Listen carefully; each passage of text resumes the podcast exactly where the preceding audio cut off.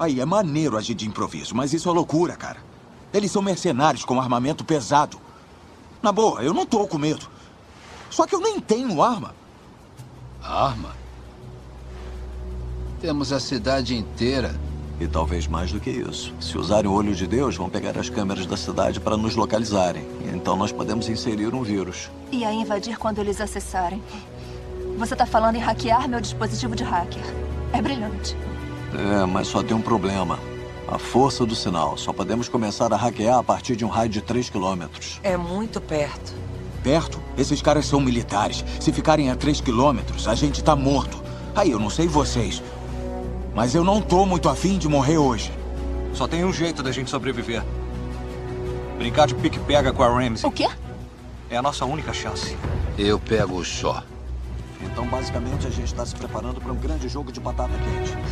Qual carro vai levar Por que parece que eu nunca mais vou te ver? Você é a batata. Flash, consegue pegar o canal da cabeça? Eu volto para buscar. Promete? Prometo.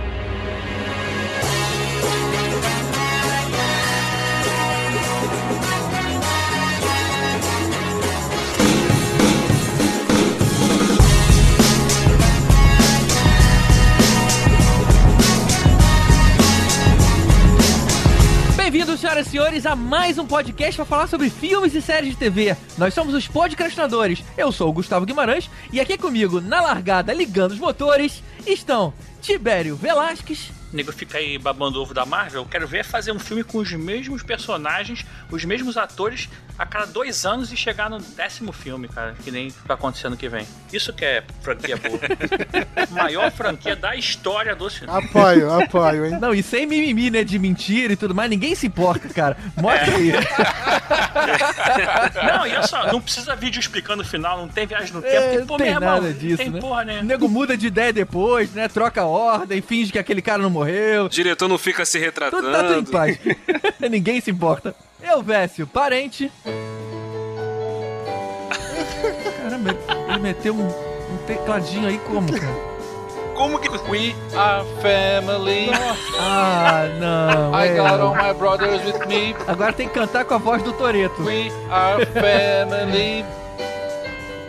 Get up, everybody, and run. É bom. Como diz o Dominic Toretto, é tudo família. É. E mais uma vez aqui com a gente, os convidados William de Souza, do Will Cast. E aí, galera, estou feliz de estar aqui mais uma vez. E não importa se foram 10 centímetros ou 10 quilômetros, vencer é vencer. Ah, Olha só, cara. Agora quero saber quem sabe de qual filme é esse, né, cara? Aqueles filmes se confundem todos, né? Quem é que vai lembrar uma fala? Esse é do primeirão, do primeirão lá. Ah, Essa é clássica. E Pedro Calarissa, do Tropa Dercy. Fala galera, valeu o convite e bora aí falar do final de Game of Thrones. polêmica. Vamos falar de uma coisa melhor, né?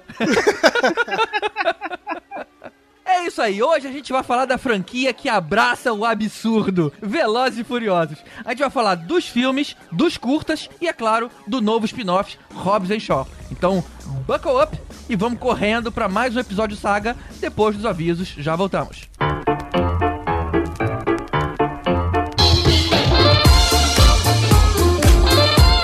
Opa, hoje a gente não tem nenhum aviso para dar, mas no entanto eu gostaria de pedir desculpas aos nossos padrinhos, porque eu não tive tempo de dividir com eles as artes da capa para eles escolherem, porque eu simplesmente não fiz a tempo. Esse podcast vai ao ar sempre na virada de segunda para terça, mas eu tive viajando e não consegui editar como eu achei que fosse conseguir. Então eu precisei aí de umas horas a mais no próprio dia de lançamento para conseguir colocar no ar e manter aí intacto o nosso prazo. O inconveniente é que não deu tempo de compartilhar essas versões com os padrinhos, mas todo mundo vai poder ver as outras, como sempre, no nosso Instagram, podcast, na quinta-feira. Pra quem ainda não acompanha a gente, na terça-feira é o dia que sai o episódio e na quinta a gente posta as capas alternativas. E falando em padrinhos, hoje a gente tem um agradecimento ainda mais especial a eles.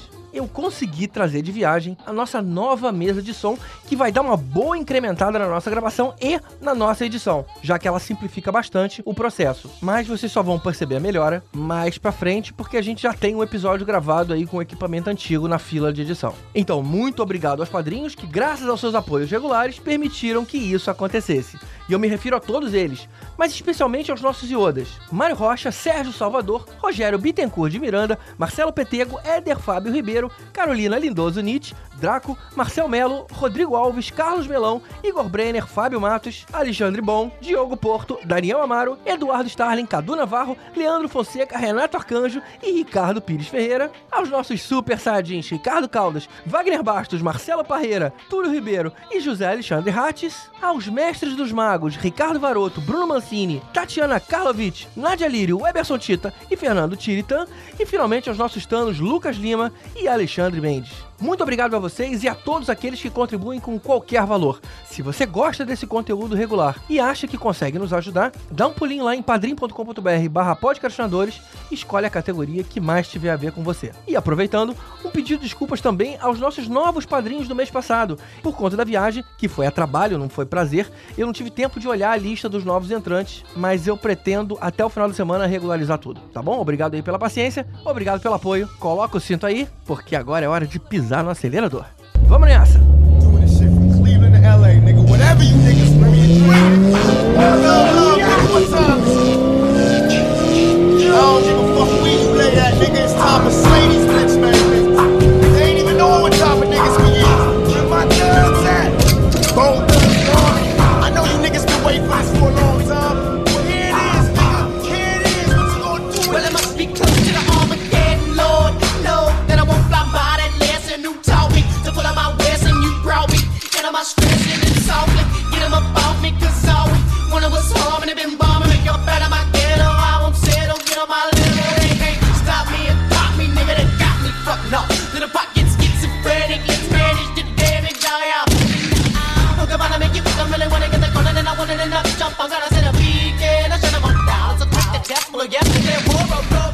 começar, um aviso diferente dessa vez. Normalmente a gente avisaria que esse episódio tá cheio de spoilers, como a gente sempre faz. Mas ao invés de dizer pra você assistir primeiro e depois voltar, a minha sugestão é, cara, segue aí. Isso é filme pra desligar o cérebro com o único propósito de ver cena de ação. Então, ah, Michelle Rodrigues não tava morta, ela tava viva. Dane-se. Quem tá vendo esse filme não se importa.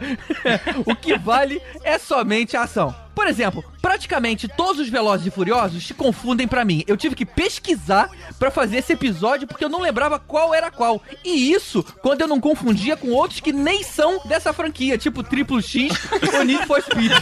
Ou seja, é tudo uma grande sopa de ação com carros e nitro. E carecas. O Need for Speed, pelo menos, é outro elenco. O Triple X é o mesmo cara.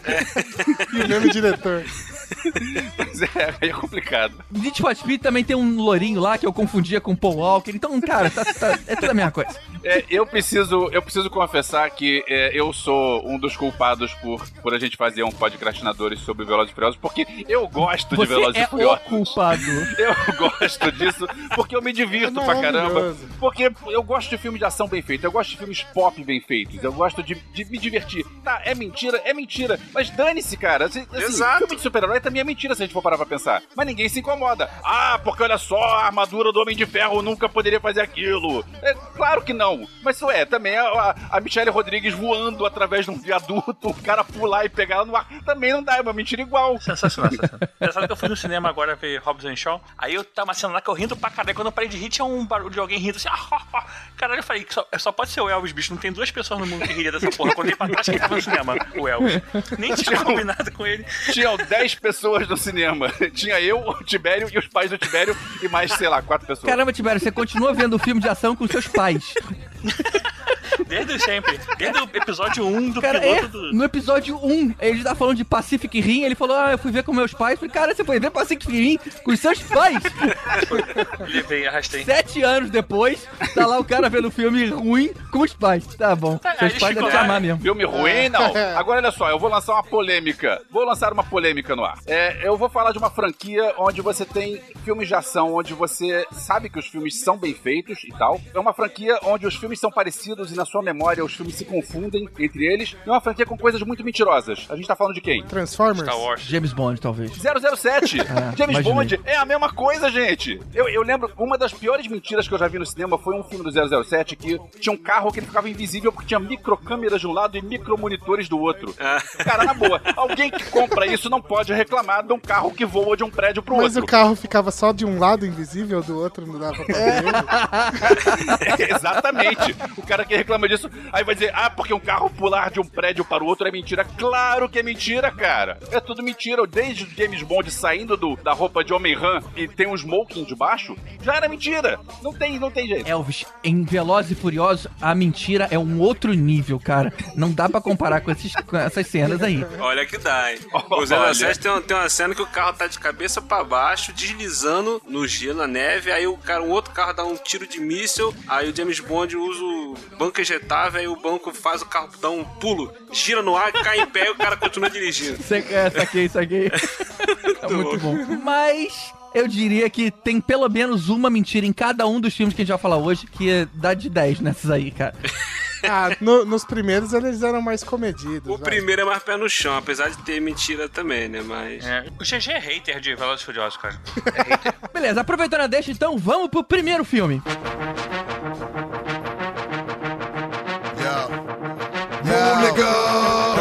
Ja rule on one. Uh, yeah, it's our world. Please believe niggas ain't real. Please believe it's murder. Please believe I-N-C. Niggas, what's fucking with me, y'all? Em 2001, temos o primeiro filme Velozes e Furiosos, que a história era um policial, que era o Paul Walker, se infiltra no grupo de amantes da velocidade e carros tunados para descobrir uma gangue de assaltantes e caminhões. Agora, vocês não vão acreditar nessa, cara. Lembra qual era a carga desses caminhões que eles roubavam? Eram TVs com videocassete embutido da Panasonic, cara, de 14 polegadas. Esse era a carga milionária que os, que os caras estavam roubando. Né? Me senti muito velho, cara, quando eu vi isso. Pô, mas 2001 era, era isso, cara? Engraçado. Era, eram aparelhos eletrônicos, tipo televisão, videocassete. É, TVzinho com videocassete embutido. É, é essa aí, cara. Eu tive uma dessa até 2007, então eu acredito. Não, eu tive uma dessa também. E pior é que era muito ruim, né, cara? Porque se quebrava o videocassete, você ficava, tem TV. Que ideia, cara. Faz o menor sentido, cara. Mas olha só que interessante. O nosso padrinho Mário Rocha, ele lembrou que esse filme tem o roteiro exatamente idêntico ao Caçadores de Emoção. Isso. Ou seja, é um policial que se infiltra no mundo de uma prática radical pra achar um grupo de assaltante. Ele se recusa a achar que os novos amigos são os culpados. Inclusive, tem até uma cena que ele faz uma batida num outro grupo e dá errado. Ele se apaixona por uma integrante do grupo. E é a irmã do cara. A, a mulher que se apaixona até no Velozes Furiosos é, é a irmã do, do líder do grupo. As duas é irmã, porque eu acho que a surfistinha era só a garota ali da, da turma. A Era, Sofistinha. será que é? É outro filme esse, cara. eu pensei na Esse filme é, é- bom, inclusive, mas não é esse quem tá falando dele. Mas, ou seja, no fim, ele acaba prendendo o líder dela e deixa ele embora, cara. É, isso acontece filmes. nos dois filmes. Realmente o roteiro é muito igual, cara. É.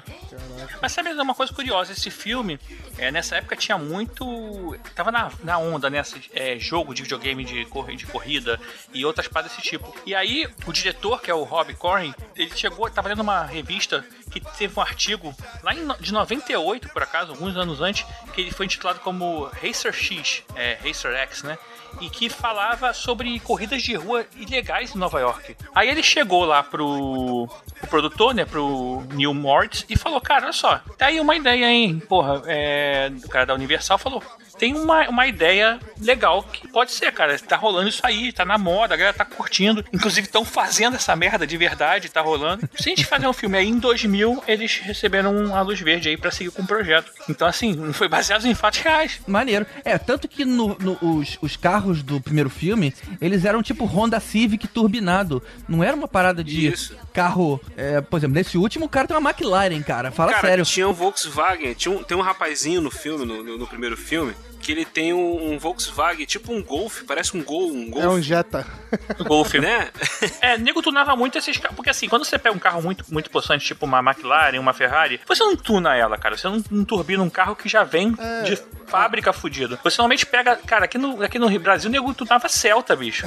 E, cara, os carros, carrinho voava. Tipo, A gente, eu ia, em, porra, ali no Rio Centro tinha, cara, é- é evento, é, exposição de carros, assim, a cara fazendo carro tunado e umas coisas assim, cara, era muito maneiro. Curtia pra caramba. É, e assim, Os dois primeiros filmes, eles focam bastante no, na corrida de rua, né? Isso. Então os carros que a galera usa são os carros que a galera de corrida de rua usa, né? Não tinha essa coisa de, de carrão e tal. Tanto que o Brian, ele usa um Eclipse no, no primeiro filme todo mundo fica, nossa, o carrão, né? Eu lembro, Mitsubishi Eclipse, né? Nossa. Mitsubishi Ec- Cara, eu, eu lembro que eu tava na escola ainda na época e meu sonho era sair da escola, arrumar um trampo pra comprar um Celta e botar um aerofólio no Celta, cara. Pô, mas fal- faltou um- uns cortes R3 tunado ali, hein? né? pô, eu cairia bem também.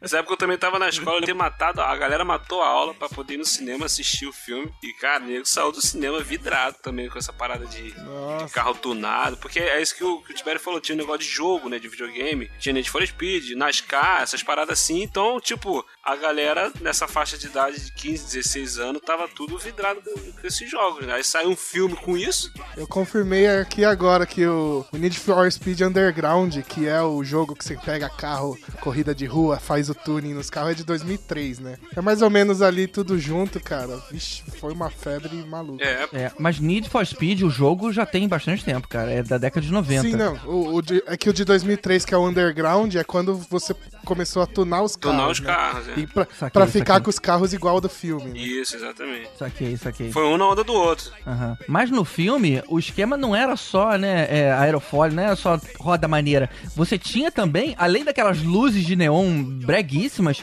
você tinha aquele botão de nitro, que era Isso, parada é é bizarra, parada. sabe? Não, é, isso aí é da comum, né, do- né, dessa parte de jogos e tudo mais relacionado a isso, é sempre que o Nitro, ele... Não, eu sei, mas não é uma coisa que a gente vê na rua, né? O cara tem um botão de nitro. Não, então, você não vê porque você não, não tá pegando os carros certos, cara, mas tem a galera que usa. Porque quando você turbina o motor muito, assim, você bota o motor ele muito pesado, assim, ele esquentaria muito, então você, até o, a- o cooler do carro, ele precisa ser mais, mais potente, né, não precisa nem ser o Nitro, mas... É, eu lembro que tinha um jogo pra Super Nintendo, Top Gear, né? Que tinha, é, que tinha esses bagulho de nitro também. E tinha um detalhezinho que quando o cara apertava o botão do nitro, a câmera ia por dentro do motor do carro e você via o funcionamento da parada. Era muito maneiro. Cara, isso era muito legal, né? É, isso era bem legal mesmo. E se você pensar, o Vin Diesel era quem também antes desse filme? Nada, né, cara? Ele não, porra, nem É, não tinha feito o Triple X, não tinha feito o Riddick, não tinha feito. é, assim, na verdade, ele nunca foi muita coisa mesmo. Ele tinha seu- feito uma ponta no Resgate do Soldado Ryan que eu só fui ver que era ele depois de ele ter ficado famoso por causa do Velozes Furiosos. É, ele era a voz do The Iron Giant, sei lá. Porra, É. grande Ah, merda, né? verdade. Tipo. Não, o Resgate do Soldado Ryan ele faz um dos soldados lá também, que tá com o Tom Hanks. Sim, sim, não, não. Então, mas assim, aí, esse filme botou ele no nível de, de Brucutus Isso, aí, sim. sabe? Da década de 2000. É, não. A carreira dele, na verdade, depende disso, né? Porque sempre que ele tentou fazer uma outra coisa, tipo aquele, aquele filme dos Riddicks. É... Foi depois. Sim, eu tô falando que veio depois, ainda assim, é, não funcionou. O que segura a carreira dele ainda é é esse É, filme. e- mas é, é tudo pela Universal ainda, né? Eu vi um papo de que ele topou fazer o Velozes. Ele aparece no 3, né? Ele falou que topou participar do, do Velozes e Furiosos 3 por se os caras financiassem o Riddick 3, que os caras não queriam fechar a trilogia. Um papo desse, sim. Ah, deve ter sido. Ele é produtor dos Velozes e Furiosos, né? tanto que depois o nome dele passou a entrar na, na produção dos filmes, não só como, como ator. É. Pô, tava lembrando aqui da cena do Nitro, cara. Tinha uns carros que sim, tinham ali um botãozinho, mas eu lembrava que tinha uns que acionavam o Nitro pelo notebook, cara. O cara dirigindo, digitando no notebook no banco do carona. Que parada mais imbecil essa, cara? Notebook era ligado numa fiação por dentro do, do painel do carro, né? Esses bagulho assim. Porra, um notebook, você digita linha de comando, cara. Que imbecil. Tem um japonês que tá jogando Gran Turismo antes de começar a corrida no carro dele, né? Não, e nego reclama hoje se você digitar no celular mandando mensagem no WhatsApp. Tu imagina no computador, né? É, é da hora o do carro do Toreto, que é muqueado dentro do, do isqueiro, né? O botãozinho do carro dele. Ah, ele é? sol- Escondido, Ele não solta lembro. o isqueiro, aí ele aperta um botãozinho. Esse filme também tinha a Michelle Rodrigues, que depois veio, veio aparecer em Lost, né? E depois veio sumir de Lost depois que ela foi presa. Então, tipo, não queria mais fazer trabalho com ela, porque ninguém queria a imagem vinculada ao nome dela. Mas acabou que ela voltou aí, deu a volta por cima. Mas ela, a partir desse momento ela pegou esse lugar como atriz de, de filme de ação também, né? Depois veio fazer Resident Evil, veio fazer SWAT, né? É, Blood Rain e tal. Logo, logo em seguida, né? Combina bem com ela esse tipo de papel. É, eu gosto também. Galera, voltei. Caí, internet brasileira complicada. Se machucou, cara? Não, na verdade quem caiu foi a internet, né? Ah, eu tá. espero que ela não tenha se machucado, porque se ela se machucou, ela vai cair de novo em breve. E eu não quero cair de novo hoje. Mas assim, pra entrar no papo, lembrando que a Jordana Brewster é brasileira, né? É verdade, Ah, é? é verdade. Na verdade, ela é meio gringa, meio brasileira. A mãe é brasileira, o pai é gringo. Agora, eu já vi um filme dela falando português. Já vi um filme brasileiro dela. Olha, ela fala bem português. Fala, fala normal. É que ela é panamenha, né? Ela nasceu no Panamá? É bom, a mãe é brasileira. Tudo bem. O Wikipedia disse que ela é a panamenha, então tá na internet, é verdade. então tá. Eu achei que ela era, tipo assim, só nasceu aqui e foi embora. Não imaginei que ela soubesse bem o português. Por exemplo, tipo a Morena Bacari. Caramba, eu já vi entrevista dela em português e o português dela é perfeito. Já eu não tinha essa impressão da Jordana Brewster, não. Mas você tá dizendo que ouviu ela falando, então beleza, confiamos em você. Então, finalizando o primeiro filme, o orçamento foi de 38 milhões e a bilheteria mundial de 207 milhões. É, dava pra suspeitar que ia ter continuação. Só pra deixar registrado aqui que essas, as cenas de ações de carro, as, as corridas, esse filme eu acho que é melhor que todos os outros, assim. Pelo menos aquelas corridas básicas, né? Essenciais contra submarino, aeroavião, sei lá. Tá falando corrida de rua, racha. É, esses são muito legais, cara. E a cena, a cena final do, do Vin Diesel fugindo, porra, aquilo é muito legal, cara. Que ele dá o salto. Aquele carro foi muito marcante dele, né? O carro preto dele, né? Porra, aquele carro é sensacional. Aquele foi talvez um dos mais marcantes aí, equiparando talvez aquele lá do, dos gatões, né? E assim, você, é, um, é um- carro que você olha hoje em dia e você. Porra, esse é o carro do, do Toreto, né? É, é verdade. E tem uma parada maneira nesse primeiro filme que, principalmente no final, quando eles vão roubar o caminhão, a, a cena final que o- os caminhoneiros vão reagir, né? Eles decidem reagir, estão armados e eles estão naquela lance de que eles. É tudo bem treinado. Vem os carros, para um carro na frente, um carro do lado e um carro atrás. Aí, quando vê um, cam- um outro caminhão na contramão, o caminhão entra, o carro entra debaixo do caminhão, depois volta. É muito maneiro isso, cara. É esse balé, né? É, isso é bem legal. Essa é a única mentira desse filme. É, Porque fica, entra o avião e fica na mesma velocidade certinho, depois sai, caraca.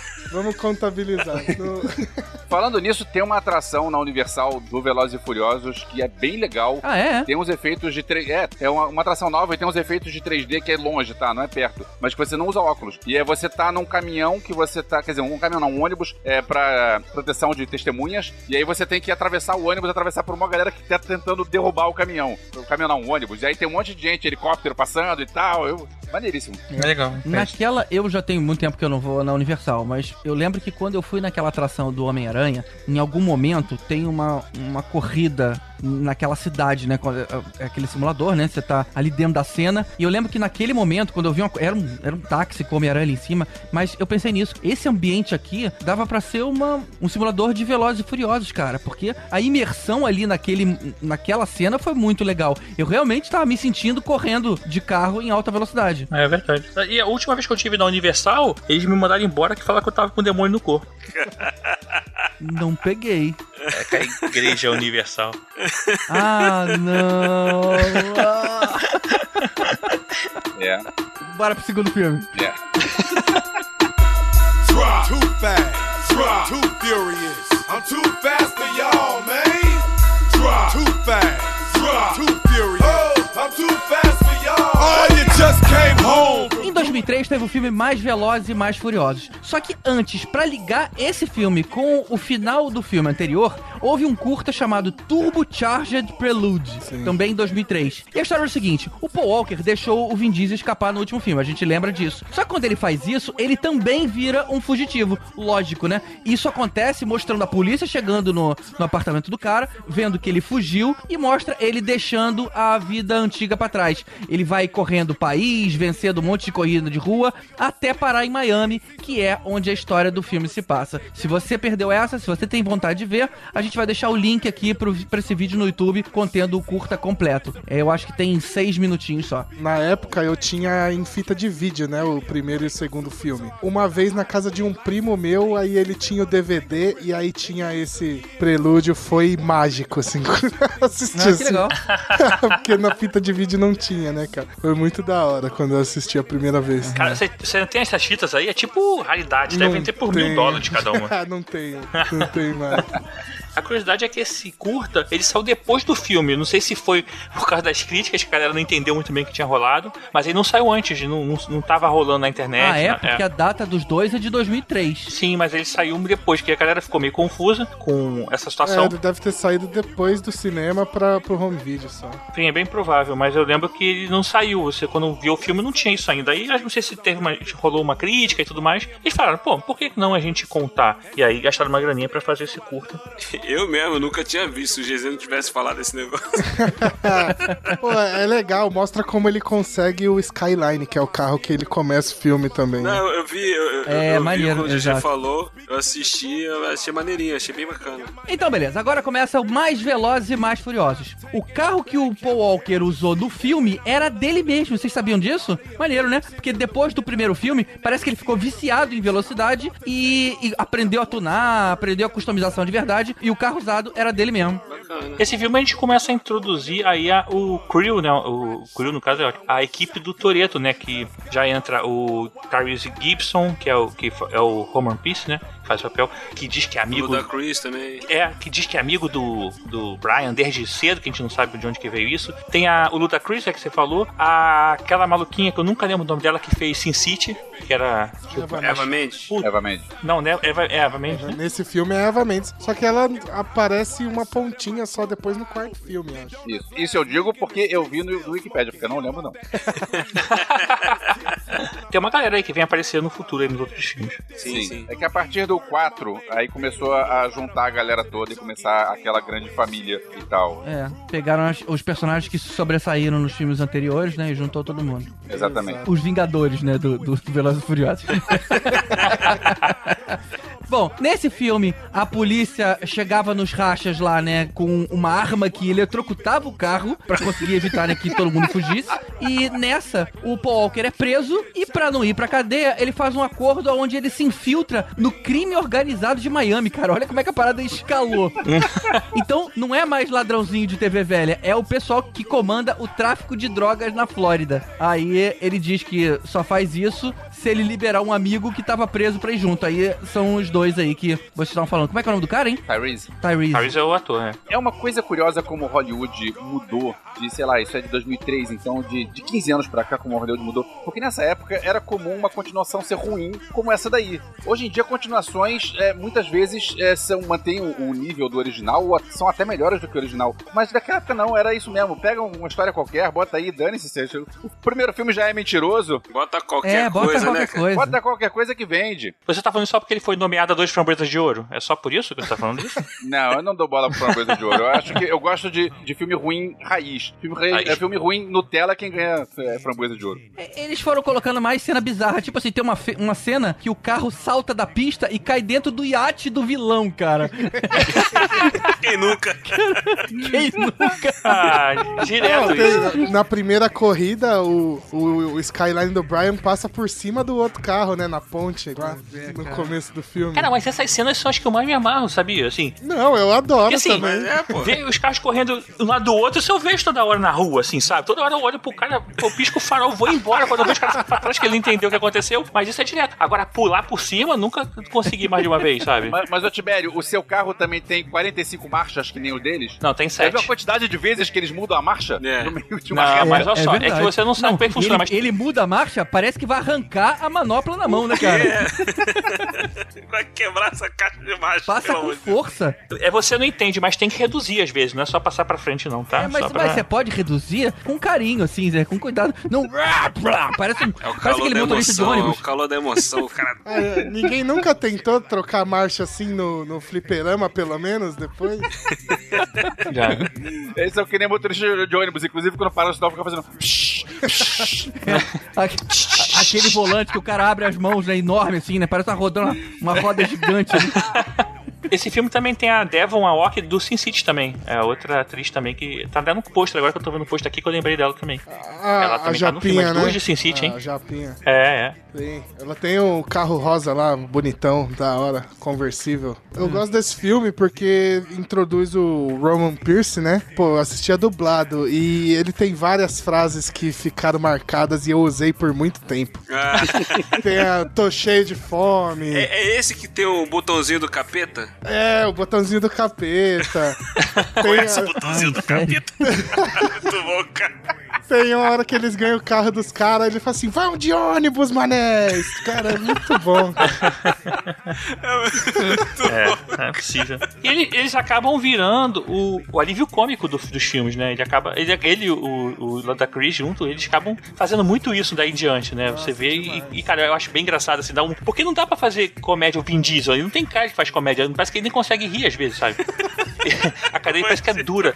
E, tipo, o The Rock e tal, ele é engraçado, mas ele, não sei, mas esse caso, cara, eles ficam muito bons. Porque conforme eles foram escrachando mais o- os filmes e os absurdos, começou a ter um viés um pouquinho mais, pelo menos espaço pra você ter mais comédia, né? Era uma maneira de ser meio que tá subentendido. Galera, não vamos levar esse filme muito a sério, porque senão você passa o filme inteiro reclamando. Então é uma maneira de, ok, é, vamos jogar umas piadinhas aqui e ali, e, e realmente concordo contigo, né? O Diesel não dá pra fazer piada. E detalhe que esse filme é dirigido pelo John Singleton, que é o cara que fez Boys in the Hood, fez Shaft. Era pra ser um troço mais sério, né? Não era pra ser tão galhofa. A galhofa foi assumida a partir do quarto filme. Ainda era pra ser sério. É, não. É, Nunca foi sério. Não, não é esse nível de série que você espera. Ele É só tem sério. uma- é um filme 1 piorado, com mais corrida, mais nitro, nitros mais potentes e muito mais neon do que o primeiro É, filme. certeza. Acho que é o que a gente teve nesse. Eu lembro de ter visto esse filme alugado na locadora na época que ainda existia locadora. Mas não lembro de ter visto o terceiro. Hum, é. Apesar disso tudo que a gente tá falando, o filme custou 76 milhões e rendeu 236 milhões. É, Caramba. isso aí. Tá ruim não, hein? Não, não, tá valendo. Desse valor aí, 76 milhões que eles gastaram, 56 milhões foram carros quebrados que eles quebraram, assim, destruídos nas gravações. É provável. E o iate, né? E um iate.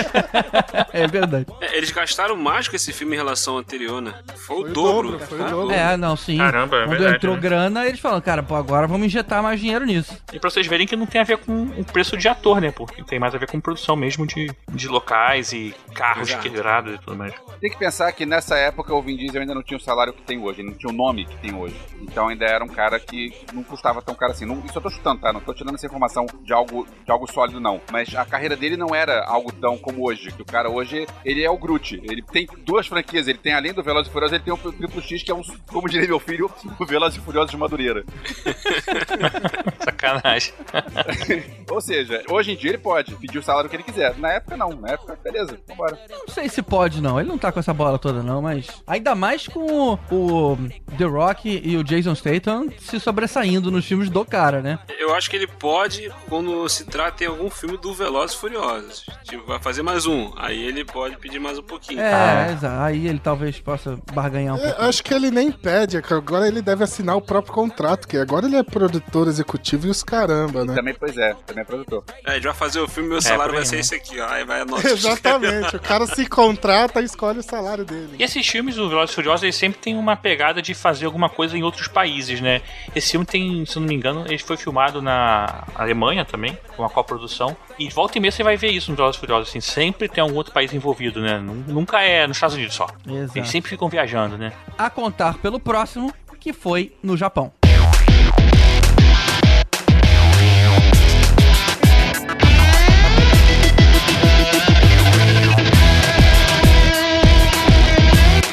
2006 temos Velozes e Furiosos 3, Desafio em Tóquio. Outros personagens, outro país, tudo diferente. Pra você ver como é que esse filme é importante, esse é o Tokyo Drift. E eu só fui aprender o que que era Drift quando eu vi o desenho animado da Pixar Carros.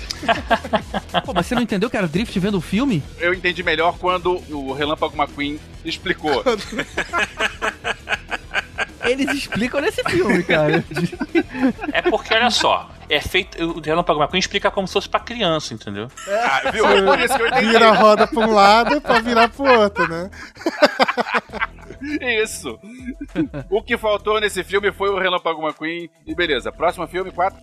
não, não, acho que não, eu- não. Calma, vamos contar um pouco a história. Eu acho que eu vi todos os Velozes Furiosos no cinema, inclusive esse. E eu Esse lembro não que esse eu saí bem não, cara. chateado que eu achei esse filme muito ruim, cara. Eu, assim. esse eu acho que todo mundo que assistiu da primeira vez não entendeu nada do que tava acontecendo. É, foi uma grande decepção, né? Porque eh, eles, eles mantiveram o nome, né? Você tava esperando pelo menos aqueles. o que você já tinha visto Exato. antes. E nessa foi tudo de novo. Foi uma maneira dos produtores dizer o seguinte: que, olha, não precisamos de ninguém aqui. É, mas se ferraram, né? Porque todo mundo sentiu falta. Embora tenha dado lucro aí, o Elvis pode dar números maiores. Ele custou 85 milhões e rendeu 158 milhões. Ah, deu menos. Custou mais e rendeu menos. É, deu menos, mas, pô, ainda assim deu, É isso, é. dobrou, né, praticamente. E a sinopse desse é o seguinte: tem um moleque que arrebenta o carro do pai, e aí, como castigo, ele vai morar em Tóquio com o tio. Se liga no castigo, hein? Isso é que é um castigo. Olha lá, vai viajar, vai viajar.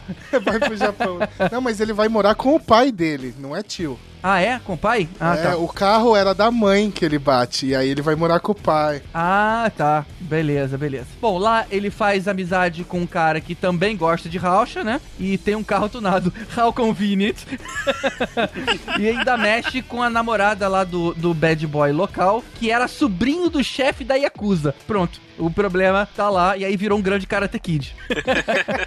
Cara, a única coisa que eu lembro desse filme é eles postando corrida no estacionamento de um shopping e ele subindo a pista fazendo drift. E o carro dele é todo arrebentado porque ele não sabia fazer. E quando chega lá em cima, o carro tá um lixo de tanto ter batido nas paredes. É, maneiro. Eu preciso admitir que eu não me lembro se eu vi esse filme ou não. Esse e o 2 se apagaram na minha memória. Não consigo lembrar de nada, nem desse nem do 2. Eu só queria só corrigir uma coisa, GG, porque você falou que ele morava com um amigo que também gostava de racha, porque são dois héteros, né? Não, eu falei que ele faz amizade. Ah, puta.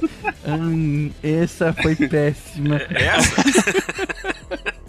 Mas esse filme, eu achei ele um iníciozinho engraçado, só que o final dele, pra mim, é, é, é muito ruim. Mas vamos lá, vai, segue aí, vai, chega é, lá. É o filme todo, né? Mas eu acho que a única coisa memorável nesse filme é a aparição do personagem Han, que ele é aquele cara oriental, né? Que fez vários outros filmes É, depois. O mestre Miyagi, né? É, exatamente. Mas ele, ele nesse filme aparecia como um sujeito mais velho, um cara cool, misterioso, que ensinou pra ele a arte milenar do drift.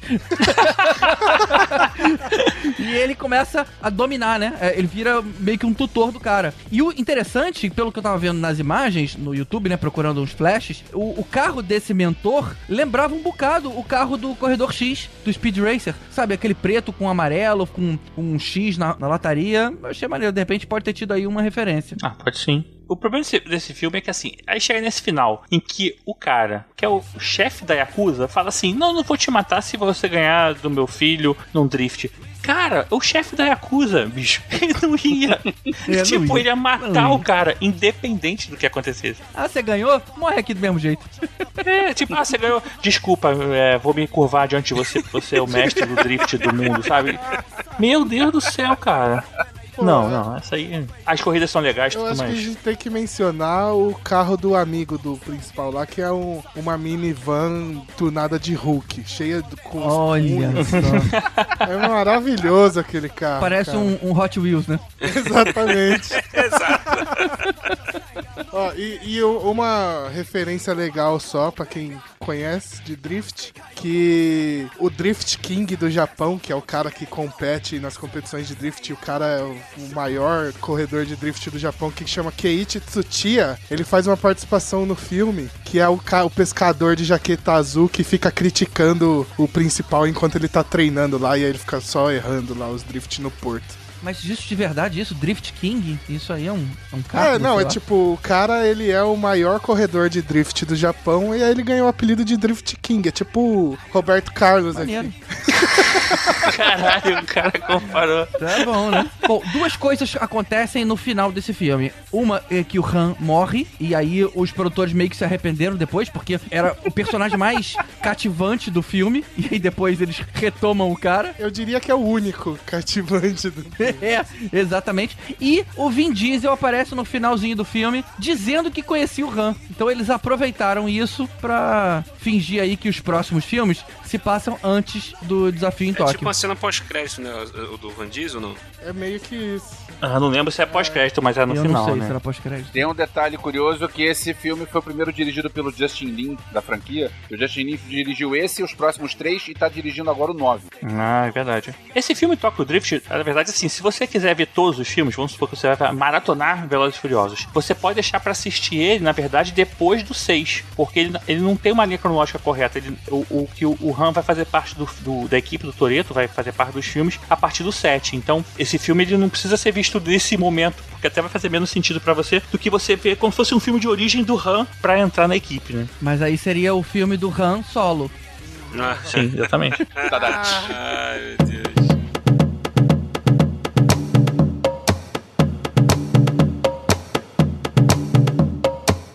Filme que a gente acabou de falar, o Tokyo Drift, na verdade, na linha temporal, você poderia assistir ele lá na frente, depois do filme 6, né? Entre o 6 e o 7, porque até aquele momento esse filme não faz a menor diferença pra vida de ninguém.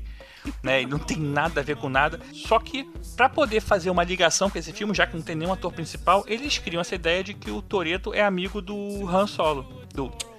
É bom amigo do Han Solo. É amigo do Han, Han Liu. E, assim, pra poder fazer essa junção, eles também lançaram aí nesse meio do caminho, em 2009, junto com o quarto filme, um curta, que é Los Bandoleiros, que meio que dá uma visão aí do que, que seria essa amizade do, do, do Toreto e tal, e por que, que ele conhece o cara, por que, que ele aparece no final do terceiro filme, tudo mais. Então, é, vale a pena você, assim, se eu fosse você e fosse maratonar Velozes Furiosos, que vale a pena, aquela série que, assim, Eita. é imperdível. É, pula o 3, deixa pra ver o 3 depois do 6, vê o Los Bandoleiros antes e aí. Se pô, depois. fosse eu, eu pulava os três primeiros, mas tudo bem. Não, não pula 3 Não primeiro, nada, vai. não, não precisa Hater. pular. Esse curta tem 20 minutos e ele foi dirigido e produzido pelo próprio Vin Diesel. E tem a Michelle Rodrigues também. Tem- ele também ele explica por que, que eles estão roubando gasolina no começo do quarto filme, né? Ah, é verdade. Então não. exatamente. Então tem que que, a primeira logo, é. ação é eles roubando gasolina. E no primeiro, Isso. na verdade, nesse curta, mostra eles montando a equipe que vai roubar gasolina no, no próximo filme. É, tá certo. Então vê, na ordem certinha que foi lançada. É esse roubo da gasolina que o caminhão vem capotando e ele passa com o carro por debaixo. Perfeito, cara, que cena quica perfeita. no- ele dá um salto no ar e passa com o carro por debaixo do caminhão na hora. Eita, caraca, meu irmão. Ah, é excelente. Quem nunca, né? Que como se saiu do iate antes. Mas vamos entrar, vamos entrar nesse filme então.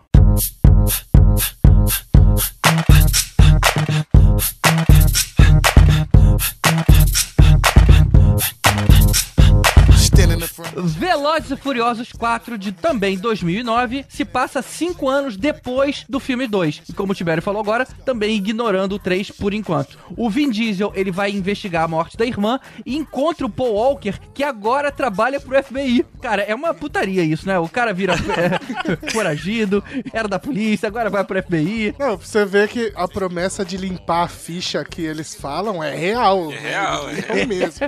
É, Limpa a ficha e ainda te dou um emprego, né, cara? E a melhor forma de você pegar um criminoso é o com a mente de um criminoso. Essa que é a parada, entendeu? Esse que é o tchan do bagulho. Sempre foi assim. E aí, como o assassino da irmã do Toreto tá envolvido com o grupo que o Paul Walker tá investigando, eles decidem unir forças pra derrubar os vilões, cara. Olha que coisinha que a gente já viu por aí. Novamente. A irmã dele é a que era, que era a ex, que é brasileira, que não é brasileira, que o, o a Panamenha lá. Jordana. A Jordana, né? Ela tá nesse filme também, não tá? O Tá, 4 tem, tá. O 4 juntou os quatro originais. É, o, o GG falou que quem morre é a irmã do Toreto, mas quem morre é a Leti, na verdade. É a Michelle Rodrigues. É. Ah, Que é a ela namorada. é a. Michelle Rodrigues. Tem razão, tem razão. Ah, cara, esse filme tem uma cena maravilhosa do Toreto descobrindo o que aconteceu com a Leti só olhando as marcas de pneu na estrada. Ah, meu Deus do céu. Que maravilha. Ele, ele reconstrói toda a cena só vendo a, a marca do pneu, o, o cheiro do combustível. É É, o muito Aragorn boa, da Era. Moderna. O cara virou um índio, né? Um índio. Quero ver ele fazer isso na BR-101, que é cheio de marca de pneu, ele não vai saber de quem que é quem. O cara vai mexer no asfalto, arranca um pedaço do asfalto né, com a mão. Com o detalhe que esse filme ele tanto ignora os outros que o, o nome dele é Fast and Furious. No nome original não tem nada de quarto filme da franquia. Não, Fast and Furious, tá bom. Ah, mas o, o segundo também é mais veloz e mais furioso. Aí depois o super mais velozes. tipo, eles, essa época eles não sabiam o que que iam fazer ainda com os números. Não, em inglês tem um- uma curiosidade legal que nenhum dos nomes se repete, né? Tirando no primeiro e no terceiro, eles nunca repetem o nome. É, Aí é é, sempre uma coisa maluca, né? Então o primeiro é The Fast and the Furious, o segundo é Too Fast, Too Furious. Aí o terceiro é The Fast and the Furious Tokyo Drift. Aí o quarto vem Fast and Furious. O quinto é tipo Fast Five. Aí eles falaram, não, vamos mudar. Depois a gente vê. No fim desse filme, o Toreto é preso e ele é sentenciado a 25 anos de cadeia. Então, ou seja, ele ajuda, mas no fim das contas acaba sendo preso. E acaba o filme. Esse filme introduz a Gal Gadot, a nossa Mulher Maravilha aí. né? É mesmo, é, bem lembrado, bem lembrado. legal. Que depois ela venha participar de todos os filmes aí. E eu, por acaso, nem lembrava disso. Eu fui ver que agora tava revendo o Velozes e Furiosos 6. Ela tava lá. Eu falei, caramba, engraçada a Gal Gadot. Eu conheço essa mulher de algum lugar, né? Tipo, não sei, lembrava o nome dela. Depois que eu parei de pensar que eu vi. É, e eu lembrei que também no filme 5 no Rio de Janeiro também tá lá. Então, assim, é verdade. Assim. Falando em elenco, em elenco lá do B, porque nessa época a Gal Gadot era lá do B, aquele Tego Calderon, ele não é a cara do Gil Brother, do Hermes Renato? Não vou lembrar, cara. Caraca, eu sempre achei isso, mas acho que quem vê Hermes e Renato, quem via Hermes e Renato nunca viu Velozes e Furiosos e, sei lá, as três pessoas que viram isso não, não, não conseguiram pegar. Esse Caldeirão, ele é o vilão do filme, não é isso? Não sei. É ele que mata a Michelle Rodrigues? Eu sei que depois ele fica na, na trupe, então não deve ser o vilão, não. Ah, então. que- não me pergunta mata- detalhes, Tibério. Tibério detalhe de filme. O, o que mata a Michelle Rodrigues é o Digimon lá. Agora que você explicou, resolveu. Elvis, como é que a gente foi de resultado nesse filme? Ele custou 85 milhões, que nem o anterior, só que dessa vez rendeu 363 milhões. Ou seja, mudamos a fórmula e agora acertamos Acertou o no caminho. elenco. Pegou o elenco Um certo. resultado desse, cara, não dá pra desistir. Exato. Pois é. Até porque eles, eles pagam tão pouco pros roteiristas, né, cara? Sobra tanto dinheiro. Faz qualquer coisa aí. É, vai qualquer coisa. Bota a cena de ação maneira nesse bagulho aí, irmão. Não, vi aqui, ó. O Lars Alonso, que faz o Félix Calderon, ele que mata a Leti a mando do Bragas, né? Eu acho que o Digimon entra depois. Não, Digimon é o nome do ator, né? É. Deve ser o personagem que você tá falando. Não, o ator, não, é, não tem? Ele não tá nesse, em um dos filmes? Ah, então, não sei agora, me confundiu tudo. É, Nem a gente consegue É lembrar, tudo tu imagina, o pessoal, É pessoal deve estar igual, bolado com a gente ouvindo essa hora, não tá Não, entendendo mas porra eu- nenhuma, eu, esses eu tenho, eu tenho uma dúvida, eu queria saber, aqueles túneis existem, cara, da fronteira lá? Olha, pensando no, no próximo filme, que é o do Rio, não, não existe. Pensando no cara que faz a geografia de Velozes Furiosos? É, eu tô doido pra chegar no próximo filme pra falar da, da geografia peculiar. Exato, eu existe. Ah, cara, sacaneia. Eu não sacaneio, quem sacaneou foi o roteirista, que colocou "Ah, a gente se encontra no viaduto na Avenida Atlântica. Eu tenho a força cavaleiro de Jedi. Então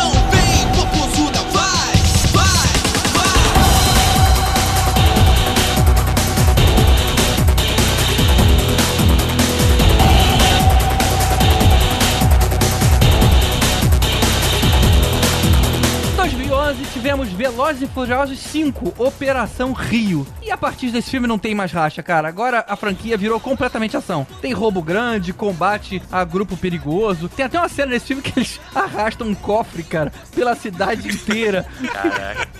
Cara, olha a ideia de roubo. Olha a ideia de roubo, cara. Amarrar o cofre a um carro e sair arrastando ele pela cidade. sair arrastando, cara. Cofre de toneladas. Não, não importa. Detalhe que era pra ser no centro do Rio de Janeiro. E onde no centro do Rio de Janeiro tem palmeiras na calçada? Ah, Não, cara, olha só, olha, olha incrível. Ele sai do banco, aí ele pega a Presidente Vargas, aí o, o, o cofre sai batendo, de, batendo em prédio, e tudo. Daqui a pouco ele vira na rua e tá na, na Avenida Atlântica de frente pra Copacabana. Daqui a pouco ele pega um viaduto em Copacabana e sai na ponte Rio Niterói. Eu, Caraca, A mano. ponte Rio-Niterói que só tem duas pistas pra cada lado. Que ponte Rio-Niterói é essa? Não, eu tenho, eu tenho que defender esse filme que Caraca, vocês cara, aí do hater. Eu É, adoro esse filme. hater. Eu adoro Não. esse filme. Não, não, não, não, Eu vou- não, eu vou falar uma coisa. Esse filme é muito Isso bom. é eu gosto cara. muito dele. Eu adoro esse filme. é, eu só queria fazer a observação que eles fazem tudo isso dentro dos Mustang da Polícia Civil, né? É, porque a polícia carioca tá cheio de Mustang, claro, né?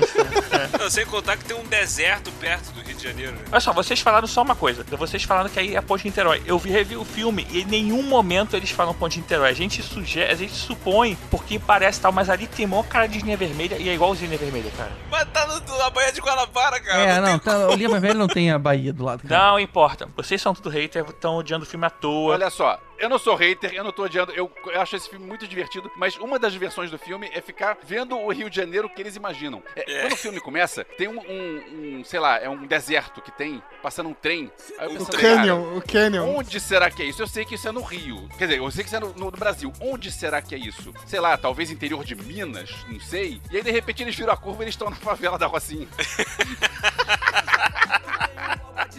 É, eu não via um Rio de Janeiro tão ruim desde o- daquele filme do Mickey Rourke, que o cara vira a esquina e tá na Bahia. Tá no Pelourinho, né, cara? É. Muito bom, cara, muito bom. Orquídea Selvagem, o filme. Orquídea Selvagem é, É. pior do que, do É, que esse. exato. É um filme pior, muito pior, e o Rio de Janeiro é pior. Mas, cara, eu tô falando, mas eu me divirto muito com esse filme. eu acho esse filme muito legal, porque ele nunca se leva a sério, e eu gosto de filmes que não se levam a sério, e só você não, não pensar que o Rio de Janeiro é daquele jeito. Falou o cara que reclamou do filme do Queen o tempo inteiro por causa da, da acurácia dos shows, né? Mas tudo bem.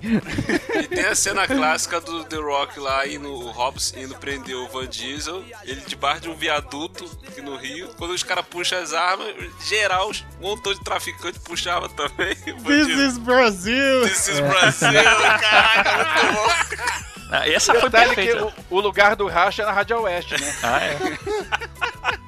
Muito bom, cara, muito Mas bom. vamos voltar só um pouquinho pra dizer, explicar um pouco mais o início. Esse filme, ele começa exatamente aonde o último filme parou. O Toreto indo pro presídio e aí os amigos dele vão resgatar o cara no caminho, incluindo o Paul Walker ali no meio. Quer dizer, agora ele já deve ter saído do FBI de novo, né? Já virou fugitivo.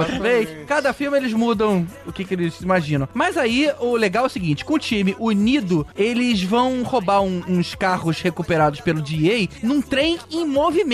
E aí, é, como eles acabam matando uns agentes federais no meio do caminho, chega pela primeira vez o The Rock. E aí, cara, realmente o filme dá uma crescida. Literalmente, né? Porque o cara é gigante. Mas é, o personagem do The Rock, o Dwayne Johnson, é um cara extremamente carismático. E ele caiu, cara, como uma luva. Porque ele é o policial fodão que é melhor do que todo mundo individualmente. Então só todo mundo enquanto grupo pra conseguir subjugar o cara. Isso foi legal. Foi legal porque pegaram, eh, eles pensaram assim: a gente já tem um careca carismático porradeiro. Vamos procurar outro careca carismático porradeiro? Já ainda arranjaram um terceiro. Eles pegaram todos os carecas carismáticos porradeiros. Tem É verdade. Bom, mas o, o The Rock, cara, não, não se compara com esses caras, né? Se o Keanu Reeves raspar o cabelo, ele vai estar no próximo filme.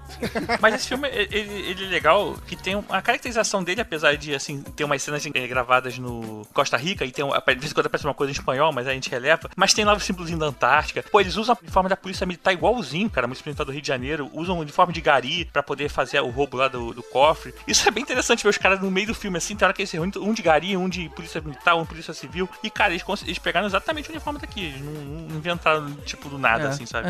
Só o resto que eles inventaram. Tem uma cena maneira, uma perseguição por cima da, da laje da, da favela, os caras correndo, pulando de, de casa em casa. Também é maneiro, bacana essa cena. É. Eu tava lendo aqui que a maior parte das cenas internas foi filmado em Porto Rico por causa dos incentivos fiscais. Então, como não tinha que se preocupar com muito com externa, né? Que as, as externas eram aqui no Rio, eles acabaram filmando a maior parte do filme lá. Nem todas as externas foram no Rio, mas tudo bem. Tem um detalhe é, interessante: o vilão é o Joaquim de Almeida, que é um português. É verdade, é verdade. E é muito bom esse cara. Eu gosto dele, eu gosto dele. Mas não faz sentido, né? Eles podiam arrumar um brasileiro, não? Pra o cara falar. Isso, isso é uma crítica séria que eu faço ao filme. Eu não faço crítica com relação às mentiras, com relação ao Rio de Janeiro e bagunçado. Mas eu acho que eles deviam ter alguns brasileiros, porque eles colocam os gringos falando português. Exato. Aí, pra gente, ficou esquisito, porque a gente vê o gringo falar. Cara, não, bota um, contrata um brasileiro, bota ali o cara falando. Ah, mas é, deve ser a mesma sensação, por exemplo, da galera que fala espanhol que foi assistir o Narcos também, assim. Rolou umas críticas, né? Sim, É, é, deve mas é o, ser a é o mesma nosso momento de sensação. criticar, ué. Ah, sim. Teve português watching, né?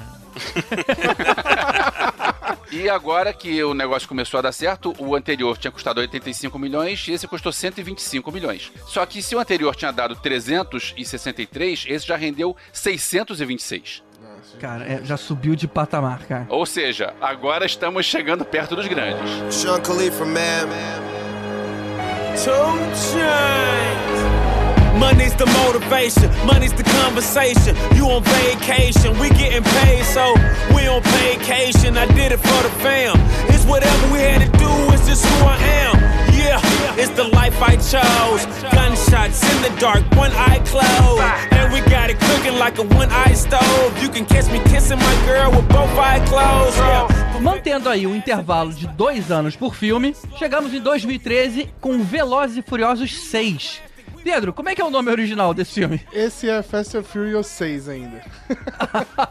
esse não teve, esse não teve gracinha, né? Não. E aí o lance é o seguinte, como tá todo mundo milionário por conta do- daquele roubo no Rio, ninguém mais pode voltar pros Estados Unidos. Tipo La Casa de Papel, sabe? Todo mundo espalhado pelo mundo. E aí o The Rock encontra o Vin Diesel e diz que ele precisa da ajuda do grupo e oferece imunidade total pra todo mundo. E conta pra ele que a Michelle Rodrigues tá viva e não mais morta como todo mundo pensava. Então isso é o suficiente pra deixar aí o, o Vin Diesel balançado e ele junta a galera toda pra mais uma, uma missão. Tem uma cena que eu achei maneiro inicial desse filme, que ele, o vilão lá, o, o Shawn, ele tem um carro que, cara, ele, ele é tão rebaixado que ele levanta os outros carros. Eu achei a ideia muito maneira. Eles começam a ter umas paradas inventivas nesse sentido assim, que tipo, usa um carro adaptado pra, pra servir como. É, É, um carro rampa, né? É um- Ele vira É, uma cara, rampa assim, o carro. É muito legal mesmo. Cara, porra, a cena de essa cena de perseguições, apesar de não ter mais os rachas, mas são muito legais ainda. Tipo, essa cena eu acho bem legal, que eles estão uma perseguição caramba e o Brian o tempo todo atrás do, do Shawn, não sei o que, não sei o que lá, e, porra, do final o maluco vem e levanta o carro dele, cara. Capotagem é muito boa. Maneiro. E agora lembrando que como os caras têm bastante dinheiro, as locações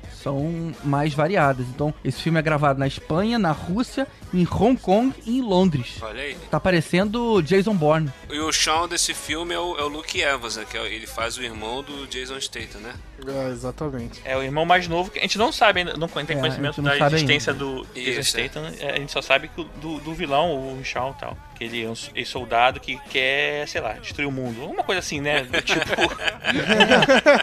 O vilão tava fazendo uma bomba high-tech que interfere na comunicação militar, cara. E aí ia dominar tudo se isso fosse disparado. Vamos conquistar o mundo, sério.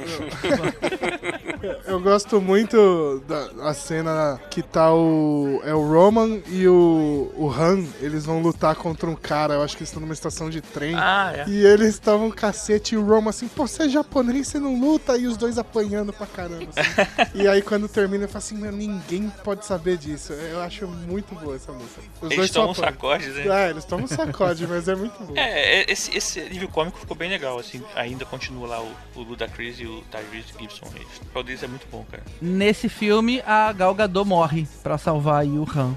Ah, é isso. E pra investir na carreira dela também. é, acho que ela fez uma boa troca. E falando no Han, na cena pós-crédito aparece o Han voltando pra Tóquio, pra aí sim conectar com o terceiro filme.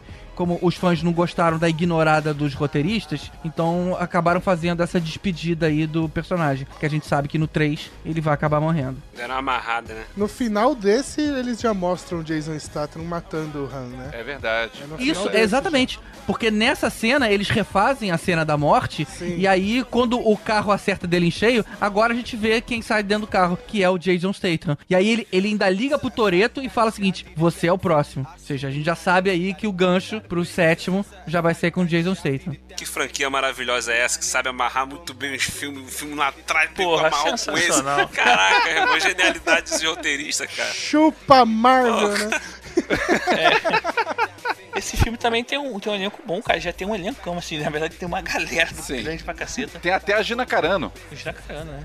Cara, eu, eu gosto bastante desse filme, assim, ainda tá num- nos tops, assim, de todos eles. O Rio tem aquele incômodo aí que a gente falou do, da localização tal, tem aquela fuga com o cofre que, cara, me incomoda pra caramba, porque eles. Tem hora que o cofre gira e, tipo assim, era pros cabos ter enrolado e no final não enrola, É, sabe? Os cabos terem enrolado, isso é verdade. É, e tipo, tem umas paradas assim que me incomodam um pouco. Não localização, mas esse filme, porra, já ficou bom de novo, cara.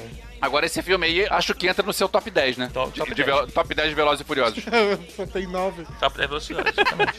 Eu acho que ele é o tipo sexto no top, no top de velocidade. Como é que foi o resultado desse, Alves? É, continuamos crescendo. É, o anterior tinha rendido. Dessa vez a diferença não é tão grande. O anterior tinha rendido, tinha rendido 626 milhões, esse foi 788 milhões. Mas estamos chegando perto do próximo. o próximo é, já, já vai ser um- algo bastante. O próximo teve um elemento que ajudou um pouco, né? Exato. É verdade. A partir desse filme, do sexto, eu gosto bastante que eles começam a colocar ali os meio que os chefões de cada filme, né? E aí, no sexto filme, tem primeiro um tanque de guerra que eles conseguem derrotar com carros. Em cima do viaduto. E por último, bom isso. eles derrubam meio que. Eu acho que é um Antonov, não é? Aquele avião que eles derrubam. no final. Nossa, aquele russo gigante. É, É esse, é esse filme que tem a, a- a cena final na pista do aeroporto? sim. Sim, sim. A maior pista de aeroporto da história do mundo. Porque eles ficam correndo rápido pra cacete durante uns 15 minutos e não acaba a pista. É, e pra fechar com chave de ouro, o Toreto sai com o carro do meio do, do avião, assim, né? Explodindo, assim. É Nossa. muito bom, é muito bom. Ah, é muito bom, cara. Por isso que a produção tá ficando cada vez mais cara. né? Da- daí pra frente só cresce. Esse é que tem aquela cena da- do, do salto que ele pega a Michelle Rodrigues no ar, cara, não é? Sim, Essa cena. é esse mesmo. Essa cena, na moral, eu levantei no cinema. Eu fiquei muito amarrado, Eita cara. Mas levantou pra bater palma ou levantou pra ir embora? Vai bater palma, com certeza. Cruzes. Essa foi bizarra. Era eu, minha mãe e meu pai feliz pra caramba.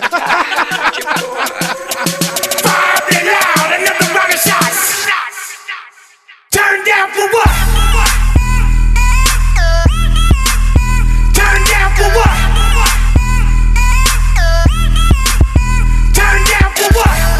Dois anos depois, temos Velozes e Furiosos 7, de 2015. E é o filme que o Paul Walker morre de verdade. Ele morreu no dia 30 de 11 de 2013, justamente de um acidente de carro. Olha que coisa irônica.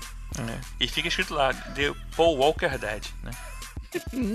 Piada velha, mas é, é o momento de usar de novo. Old But Gold. Esse filme é, não é mais o Justin Lin dirigindo, é um tal de James Wan, que é o cara que fazia filmes de terror e aí depois foi fazer Aquaman. E o James Wan mostrou que tem mão boa pra grana, porque esse foi o primeiro Velozes e Furiosos que passou de um bilhão. Esse custou 190 milhões e rendeu um bilhão e meio.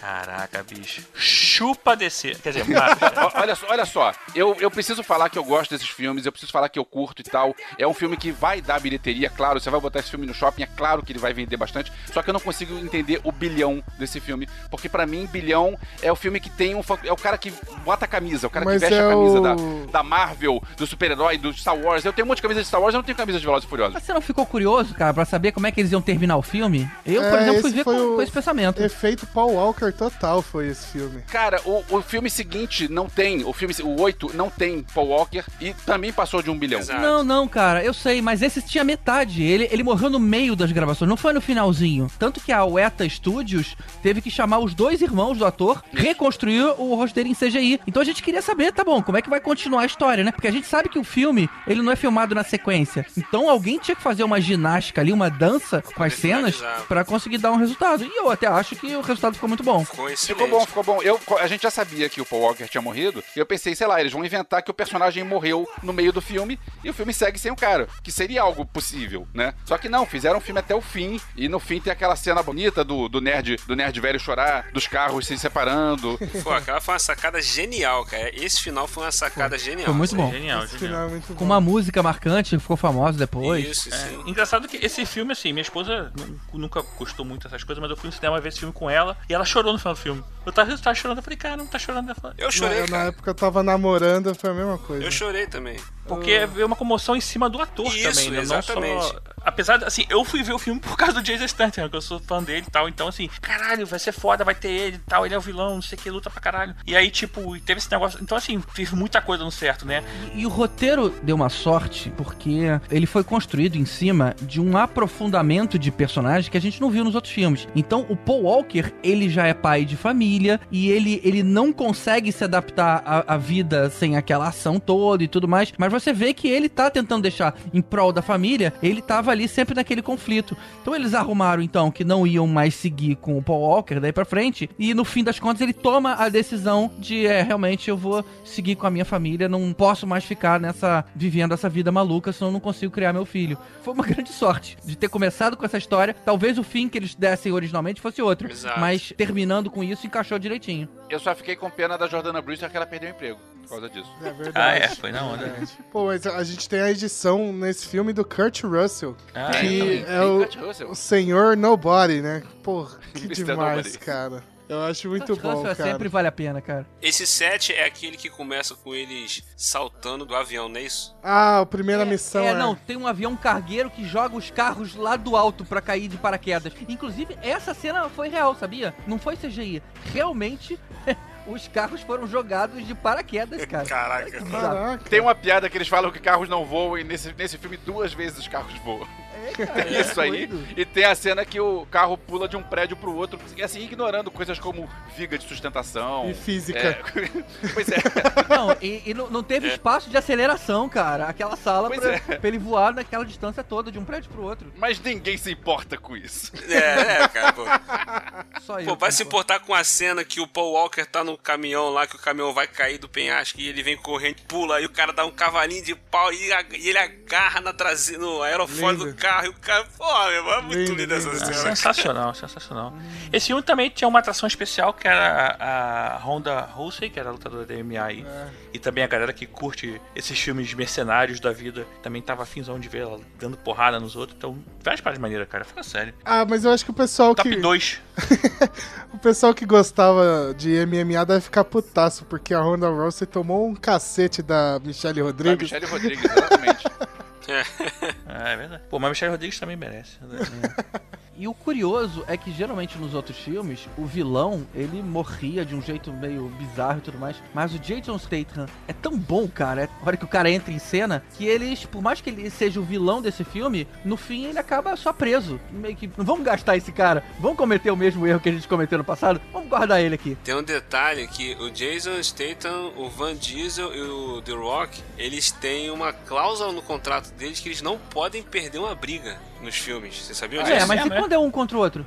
É, quando lutam um contra o outro, sempre acontece alguma coisa que acaba meio empate, reparou? Ah, ele é não verdade. perde uma luta, tipo assim, o cara vai perder e desmaiou, o outro ficou em pé ele- e acabou ele derrotado. Não, acontece alguma coisa que alguma intervenção externa que vai causar. Você não sabe quem ganhou, né? Podia ser. Isso, você nunca sabe quem ganhou. Que bizarro, cara. Então, se, se os três estiverem caindo na porrada, vai, sei lá, ter pausa pro almoço.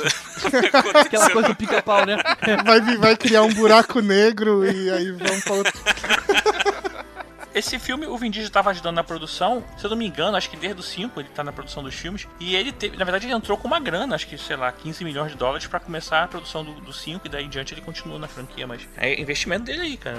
E aí, tipo, ele tava mandando e desmandando o que queria fazer e tudo mais. Esse filme aí, eu não sei, mas ele tá nos tops aí da, da arrecadação mundial de filmes, né? É, esse aí é a oitava maior bilheteria da história. Caramba. É, cara, esse é de respeito, então. Ele tá na frente de Age of Ultron, Pantera Negra, Star Wars, The Last Jedi, Frozen, sei lá. Ele só perde, ele só perde para o primeiro Avengers, Jurassic World, em Guerra Infinita, o Endgame, Avatar, Titanic e The Force Awakens do Star Wars também. Só isso. E, e o chefão desse filme, que além do Jason Statham, é um drone no meio da cidade. E aí os caras ficam brincando de pega-pega e passando a mina pela janela dos carros. É muito bom aquilo, cara. A mina que você fala é mulher ou é, é bomba? Não, a menina mesmo, né? Ele não é paulista, cara. Ah, tá. Eu sou paulista, mas é. é- é, eu sou Ah, paulista. pô, estragou a piada.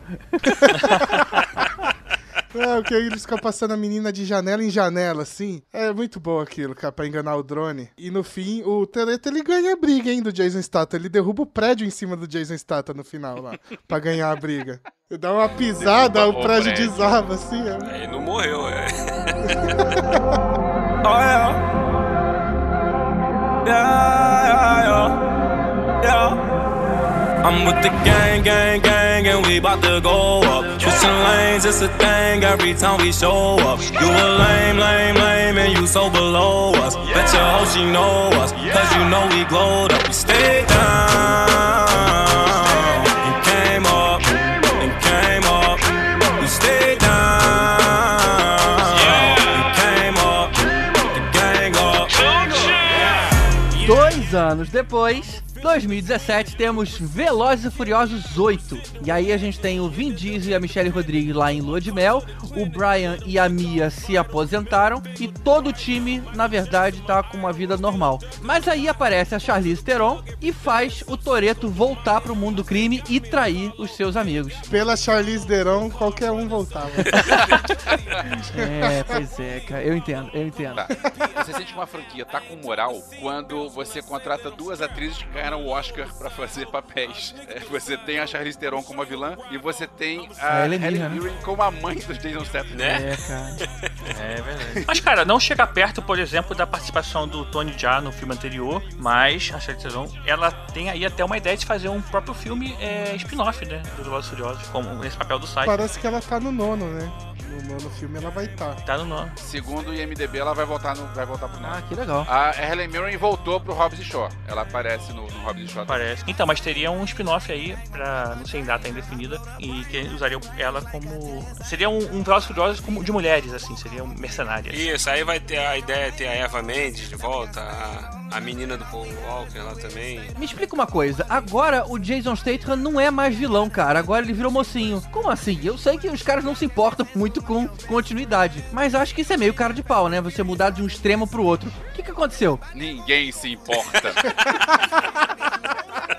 Olha só, o Paul Walker muda de vilão pra agente da FBI de um filme pra outro. Você tá preocupado com É. o Shaw? Mas aí ele é sempre mocinho pra gente. Ele só muda o, o estado lá no filme. Pra agora não, agora ele passou de vilão pra, pra mocinho. Ficou É estranho, porque o, cara. O Jason Statham tava só querendo, era só vingança, cara. Era só vingança parada, entendeu? Aí agora, por exemplo, o- tem que pegar o Toreto. Quem pode pegar o Toreto? O, o The Rock e o Statham, só os dois, mano. Mas a desculpa é essa? Tipo, ah, não, foi mal, gente. Eu tava irritado, eu sei que eu matei uma galera, mas foi mal, desculpa aí, agora eu tô melhor. É isso mesmo? Não, porque, tipo assim, e- ele, ele vai preso no final do 7, né? Eu agora não lembro se o The Rock ele, vai, ele fica preso no final do 7 ou no início do 8 que o The Rock vai preso. No início do Ele vai 8. no início do 8. Porque eh, primeiro ele faz o, o haka com a filha dele num jogo de futebol lá. Isso, aí, aí ele Ah. vai preso e vai ficar. Ah, verdade. Vai pra mesma prisão onde tá o, o, o, o Jason Statham. Aí depois eles fogem e tal, é aquela coisa. Aí pra poder pegar o Toreto, o cara vai lá. É aquele mesmo esquema. Vamos contar com a ajuda de vocês tal. Vocês pegando o cara e tal. A gente consegue. Vai liberar o perdão, aquela coisa toda. Tem, tem, tem um negócio que eles estão na lista dos 10 mais procurados e o, o Tio Reese Gibson não tá, né? Ele tá em tá 11º. 10? Ele é o décimo primeiro. que ele fica revoltado, cara. Muito bom, cara. Pô, e a cena da briga na prisão, cara, também foi bem bacana, bem grandinha, inclusive. Sim, essa cena. sim, sim. É, o Hobbs e Shaw nasceu aí, o filme, né? É nessa cena aqui, nasceu. É, bem provável. Os dois discutindo ali de frente, já tem aquela química. Os caras perceberam a dinâmica, né? De como é que É. seria um implicando com o outro. É possível mesmo, cara. Se eu não me engano, teve um lance que o The Rock falou numa entrevista que, que rola uma parada dessa, que algum improviso que fez com que os diretores decidissem né, investir no filme. É, a, a- briga dele com o, com o Van Diesel ajudou bastante também, né? Parece que tem uma treta entre os dois no meio da, É, da produção, né? É por isso que ele não tá nem no nono mais, o The Rock e o, e o Jason Statham, né? Provavelmente foi essa briga aí, mas os personagens eram bons, falaram, vamos aproveitar aqui de outro jeito. Se eu não me engano, tem uma situação também que eu acho que o Shawn ele descobre que na verdade não foi o Toreto que matou o irmão dele, né? Que alguém deu um tiro final no irmão e aí ele acaba também é, meio que perdoando o Toreto, apesar de ter matado lá o, o Han. Mas é, também acho que rola uma, uma retratação de alguma certa forma e aí ele meio que se aceita, né? Tipo. Como é que é? O Elvis, ninguém se importa. É, ninguém se É, não, realmente, nesse momento. Pô, cara, eu- ah, esqueci de mencionar a melhor cena do sétimo filme, que era o The Rock estourando o gesso. Quando ele tá no hospital lá, que aí depois vai escalonando. Cara. E aí no, no oitavo filme é ele desviando o torpedo na mão, né? Superman pra quê, Ele né? é muito Como alguém pode não gostar disso? Não, é Virou um filme de maravilhoso. Aquela cena da perseguição com o submarino no gelo foi, foi bem cara de fazer aqui, realmente. É muito videogame, né, cara? Muito videogame. Foi mesmo. Tipo GTA, eu vou, eu vou fazer isso, eu vou entrar no meio da cidade aqui, quebrando tudo. Assim, essa cena de, de perseguição, eu gosto quando tem perseguição de carros, veículos terrestres e tal, mas contra um submarino, cara, sei lá, essa cena final na neve, não curti muito, assim, eu queria ver mais novamente alguma coisa perto do que foi o 7, ou então até anterior. Isso me incomodou um pouco, assim, achei Pô, meio cara, mentiroso. sério? Sacanagem. não foi? Eu já ia falar, sacanagem. Caramba, cara. Do jeito que tá escalonando aí, cara, algum filme vai se passar no espaço. Quando começa a fazer, assim, essa é, mistura de veículos, sei lá, como o Robert Shock vai falar depois, eu já não curti muito a cena específica de... Faltou uma cena de corrida de carro legal, sabe? Que a gente tava acostumado a ver nos outros Mas é filmes, porque acho. não tem mais agora, a, a franquia já desistiu. Não, né? mas anteriormente a gente teve- No começo do filme tem a perseguição com. Com, que todo mundo tá atrás do Toreto e aí tem os carros zumbis lá. Tem uma horda de carros zumbis. É, mas assim, começo. faltou um carro contra carro, sabe? Não, então, mas a grande perseguição de carro desse filme é no começo, né? Que aí tá todo mundo indo atrás do Toreto. E aí tem essa horda de zumbi carro aí. Aí é essa. E aí depois tem o negócio do chefão que eu falei, né? Que é o submarino russo lá. É, ainda no elenco tem o filho do Kurt Russell, né? O, tem o Mr. Nobody, tem o Little Nobody, que é o Scott Eastwood, o filho do Clint Eastwood, que é bem parecido com o pai, mas tem nada do talento do pai. É. e desde o filme anterior também tem a Missandei, do Game of Thrones, no elenco. É, tem a missão. Ela era hacker, né? Esse filme, o Toreto ela- ele começa a ajudar a Cypher porque ele, ela sequestrou uma garotinha, não foi? É o filho assim? dele. O filho dele. Era Com filho? a Helena, que a Ah. gente nem mencionou a Helena, que ela aparece no, no Rio de Janeiro, né? É o sapato aqui. E- ah, tá. Aí o Chão acaba que consegue salvar a garotinha, né? E aí ele vira contra a, a Cypher lá pra poder salvar a humanidade novamente, né? o The Rock que fala isso, mas é porque pra ele é só a terceira vez. Pro Toreto já é a décima, sei lá. Cara, eu fico imaginando Chupa uma pessoa Marvel. que não assistiu os filmes decidiu escutar o cast e tava falando assim: caraca, carro zumbi, submarino, Antonov. caraca, mano, que filme é esse, velho?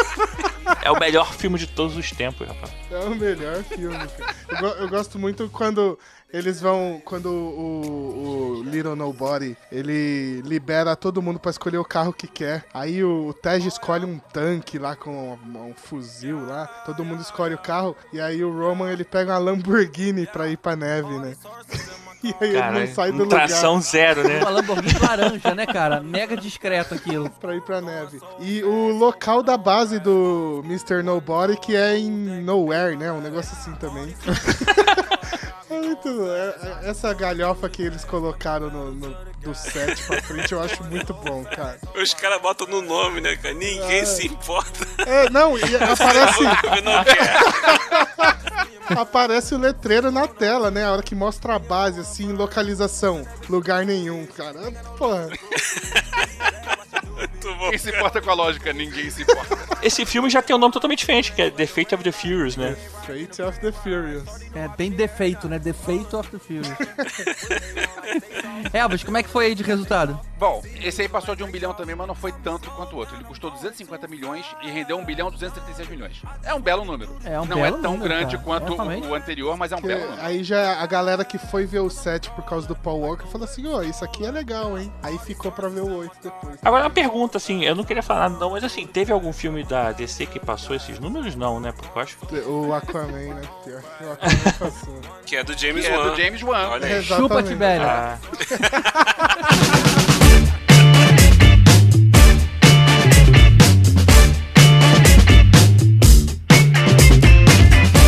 finalmente, esse ano, em 2019, ainda seguindo aí a tradição de um filme a cada dois anos, temos Hobbs and Shaw, o primeiro spin-off da saga. E ele segue a fórmula dos outros filmes da franquia. É pra ser visto fingindo que não existe física, nem lógica, nem passagem do tempo. Já mostra isso na primeira cena, logo de cara.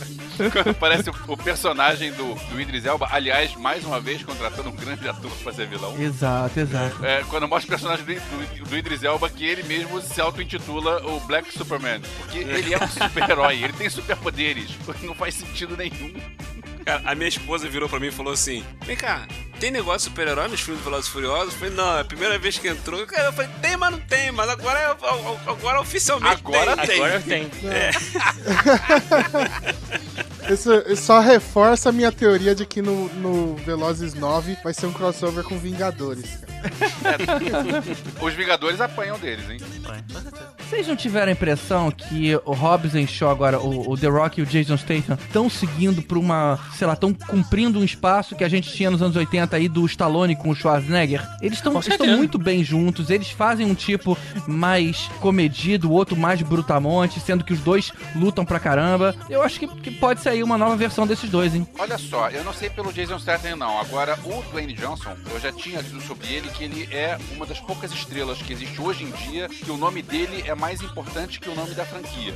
Porque, tipo, John Wick é... O Keanu Reeves é, é o John Wick, mas é, é o John Wick, não é o Keanu Reeves. O Matt Damon é o Jason Bourne, mas é o Jason Bourne, não é o... O, o Dwayne Johnson, o nome dele é a primeira coisa que tem. Ele sozinho vende filme. Ele sozinho consegue isso. E anos atrás a gente tinha isso com o Stallone, com o Schwarzenegger. Stallone cobra. Então, sabe, é o Stallone que tá lá vendendo filme. Hoje em dia eu não sei se o Jason Statham sozinho ia conseguir vender do jeito que o... O, Não, Dwayne não, Jo- o The Rock conseguiu um filme que é The Rock versus Arranha-Céu.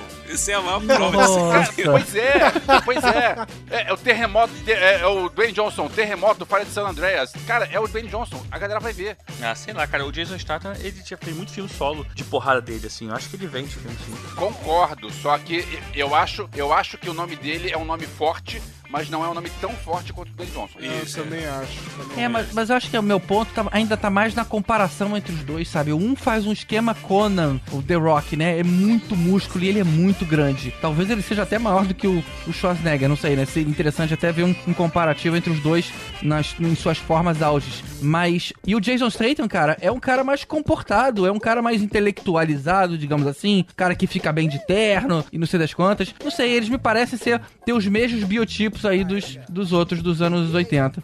Agora vocês falando do, do Idris Elba, vocês só sabem de uma história que, na verdade, aquela piada do Black Superman era pra ser The Black James Bond, né? Isso, tô ligado. Só que aí ele não quis falar porque sabia como é que tá rolando essa história e tal, ele ser o James Bond, não sei o quê. Ah, tá, verdade. Tem um papo aí dele ser o Ah, James mas Bond. o Superman faz muito mais Faz sentido. mais sentido, né? exatamente. Não, faz, faz, faz, mas é, é assim, não era o que tava escrito, ele só deu uma trocadinha ali pra não, não- não botar mais lenha na fogueira, né? Já que não sabia se ia rolar ou não.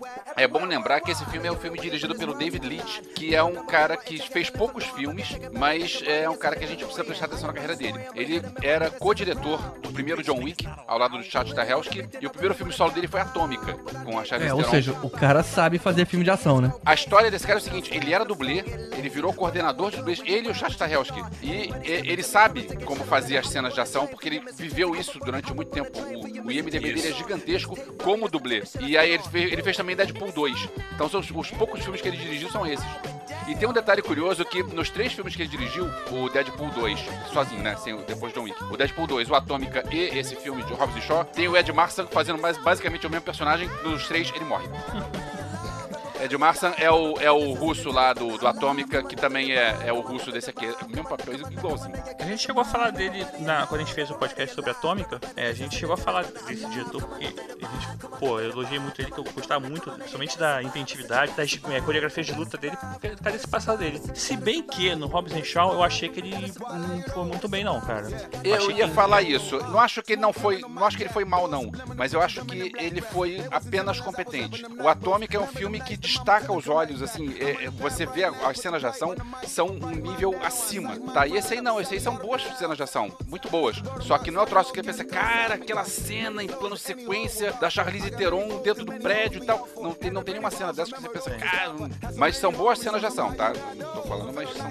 Quero só chamar a atenção que esse filme também é com a Vanessa Kirby, que ela fazia a irmã da princesa no The Crown. Da princesa nada, da rainha. Ela era a irmã invejosinha, assim. E ela já mandava bem naquela época. É, eu achei que ela, ela, assim, ela mandou bem, apesar de ter umas falhas, assim, em algum momento, assim, de... Tipo, no início do filme você acha que ela é fodona, ela luta bem e tal, e tem hora que parece que ela não sabe lutar, e tem hora que ela luta pra caralho de novo, sabe?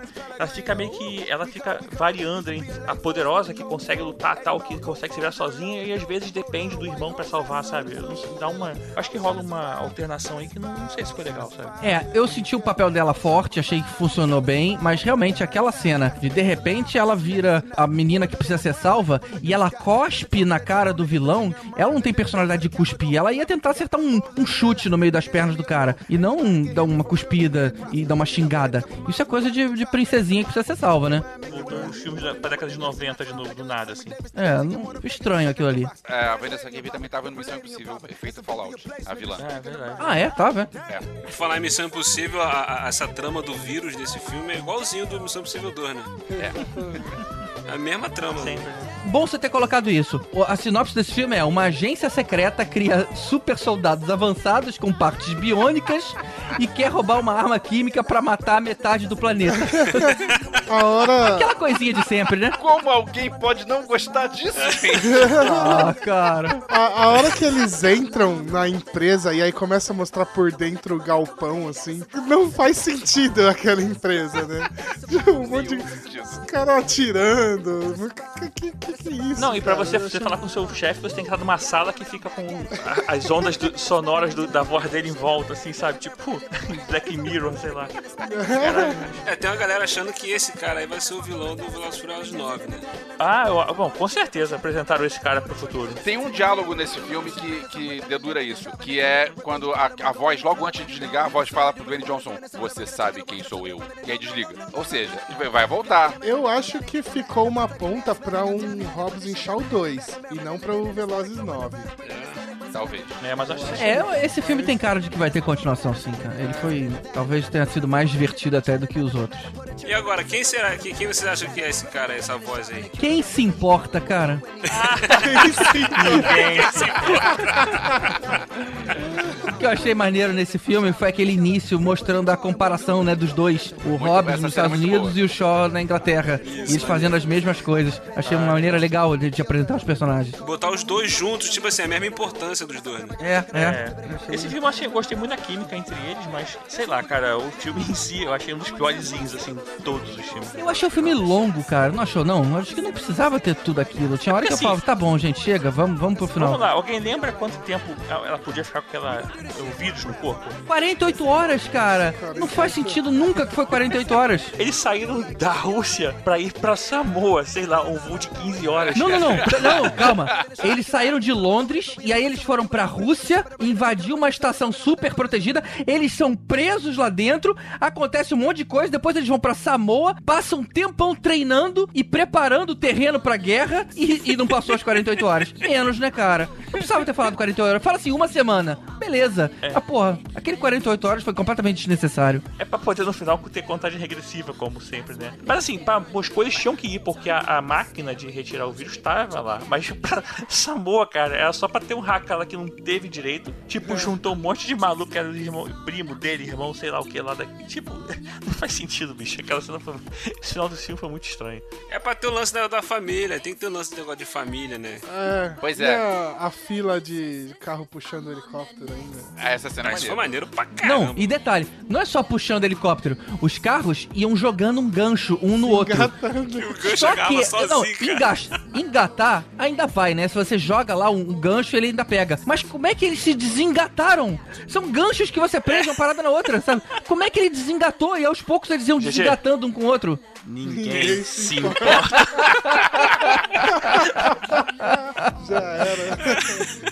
Cara, na hora que uma corrente lá solta e o The Rock segura a corrente com a outra mão no carro. Com a mão! Ele segura com a mão! Ele E segura Capitão com a mão, América, o quê? puxa de volta. "Ei. O Capitão América puxa o helicóptero, e- mas o helicóptero não é, é só, só o helicóptero. De- Dessa vez ele tá puxando o helicóptero em uma fila de carros. O The Rock Pô, é mais forte que o Capitão América. Não, ele tá juntando os dois, não tá puxando, tá puxando só o helicóptero na direção da fila de carro. Eu digo uma coisa, o The Rock conseguiria levantar o, o martelo do Thor. Ele é digno.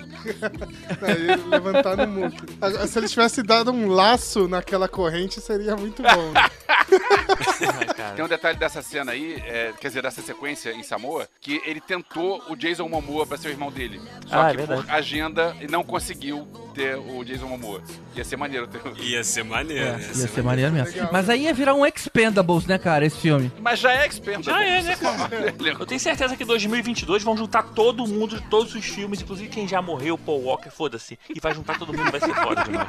Cara, tem uma, cena, tem uma cena sensacional do The Rock nesse filme que ele tá no carro, o, o Shaw tá dirigindo o carro e tal. Aí vem um cara de moto, ele bota o braço pra fora e contra o cara, ele segura o cara e empurra o cara de volta. Cara, como que o braço não quebra com É, aquilo? cara? essa foi foda. Ele Essa quebra o vidro e pra puxar o cara do... Quebra o vidro. O carro tá levando tiros e aguenta os tiros. Aí o cara quebra o vidro com a mão pra pegar o motoqueiro que tá vindo. Sensacional. Não, não. E o The Rock escorregando no cabo pelo prédio com a mão, cara. Caraca, escorregando, é segurando muito cabo bom, de aço, descendo com velocidade e freando com a mão.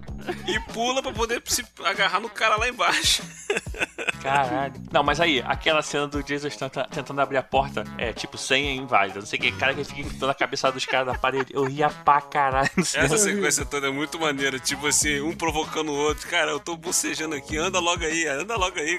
Eu acho que esse, essa é a química do filme, cara. É, é ver os dois implicando, que nem adolescente um com o outro, cara, sabotando um outro. Essa Macho dinâmica é que é. Essa competição entre eles, eu Exato. diria que é a grande graça. Que é o que a gente não tinha no outro. Isso, cara, isso é muito. e, Tipo assim, você vê, eles agem como se eles soubessem que eles são personagens de um filme.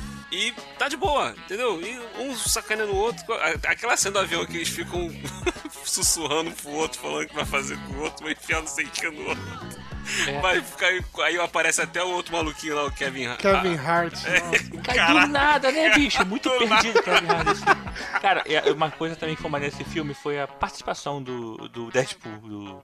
É, era o Deadpool ali. né? Era o Deadpool ali. Eu tava vendo a hora que caísse um ácido na cara dele, ele ficasse todo deformado, igual o Deadpool, assim, pra fazer a piada mais forte ainda. Falando em mimimi de internet, vocês sabem que tem fãs de Game of Thrones que reclamaram porque o Deadpool contou o fim do Game of Thrones? Nossa. Que fã de Game of Thrones é esse que não, não viu ainda? não o- viu até agora. É, não, não. É, não existe.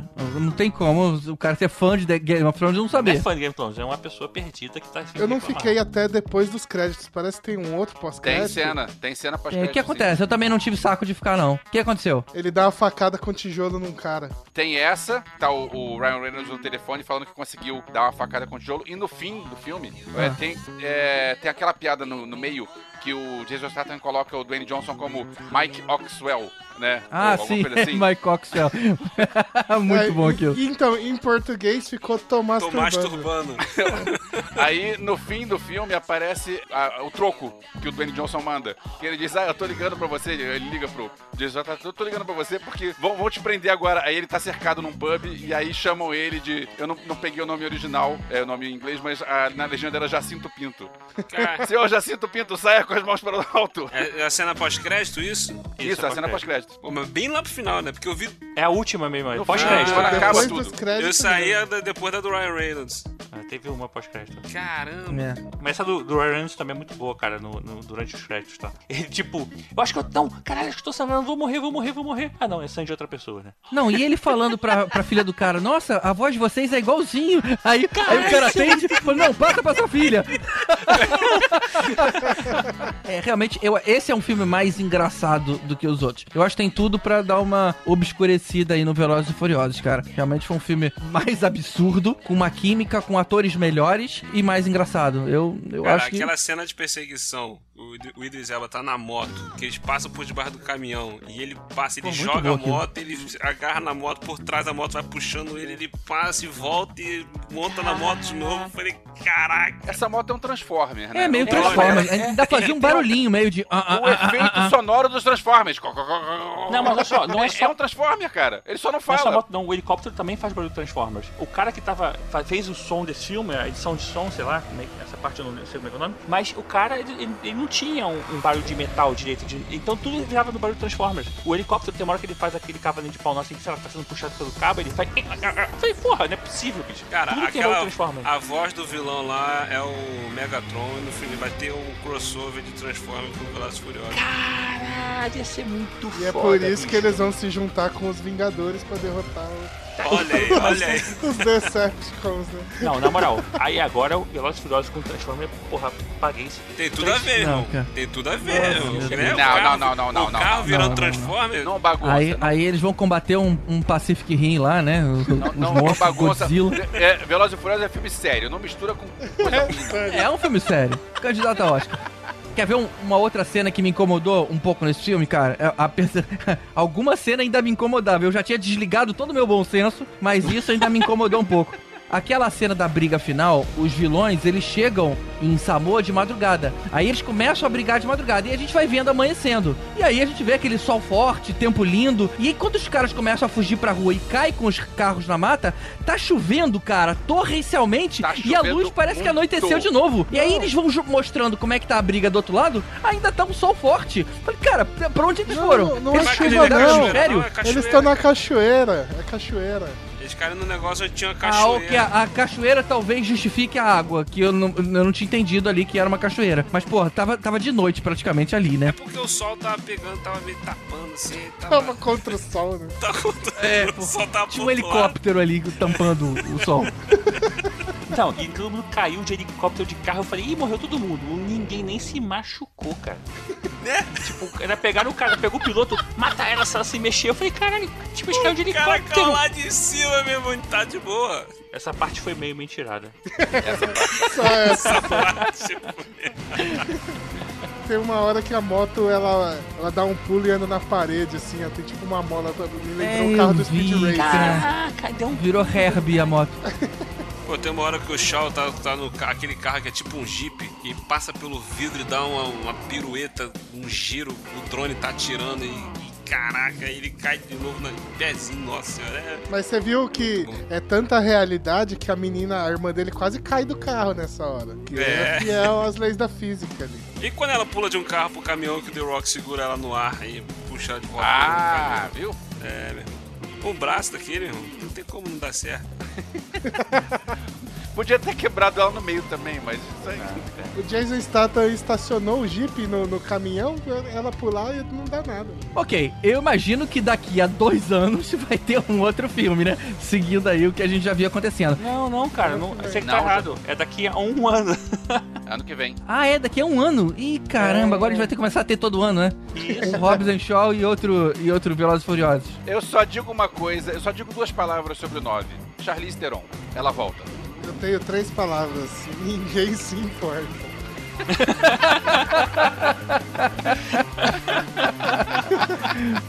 O que tiver na frente, o nego vai ver, vai dar um bilhão, cara. Então, É, whatever. Eu sei que segundo o- a Wikipedia, é, em 2020 tem Velozes e Furiosos 9, em 2021 tem Velozes e Furiosos 10. E tem um outro To Be Announced, que é um Untitled Female Centered Film. Sim, eu Ou falei seja, dela. Na Pois é, é o que estar o filme. falou, que vai juntar a muguegada toda. E? E? Não, tá em desenvolvimento, não tem nada. Não tem nada. E a gente vai ver, é claro que a gente vai ver. Minha expectativa agora tá toda focada no Transformers versus Velozes e Furiosos. Agora é o, o- assim, vai ser tipo. O Megatron vai ser tipo o Thanos desse universo, sabe qual é? Quer dizer, Thanos vai que, queria ter sido o Megatron desse universo, assim, não conseguiu. Não tem nada maior que isso no cinema e só falta aparecer agora o Sylvester Stallone. É. Nossa, que crossover é esse? Eu li que essa voz do Rob Shaw, no- o vilão, ia ser. Quase foi o Keanu Reeves. Entendeu? Mas por causa de alguns problemas lá, coisa acabou que não entrou. Quem sabe aí entra- não entra o Stallone aí ou o Schwarzenegger. Não, cara. Ia ser maneiro. Velozes versus Mercenários. E o Jason Statham fica de que lado? Si tú me das, si tú me das oh, yo me alegro,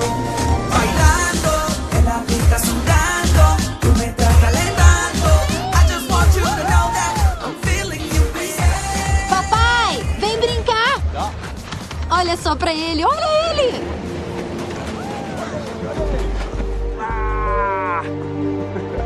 É lindo.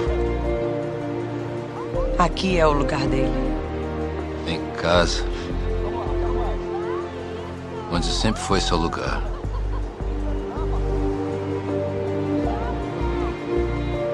As coisas vão ser diferentes agora. Você não vai se despedir?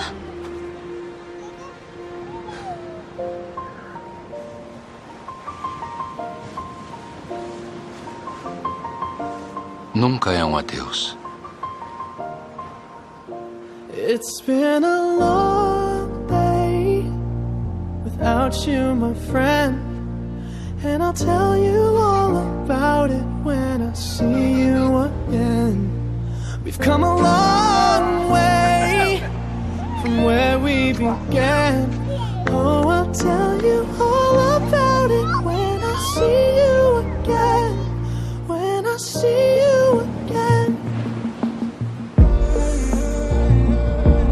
you both go out your way and the vibe is feeling strong and what's small turn to a friendship, a friendship turn to a bond and that bond will never be broken, the love will never get lost. And when brotherhood come first, then the line will never be crossed. Established it on our own when that line had to be drawn, and that line is what we reach. So remember me when I'm gone. Been a long day without you, my friend. And I'll tell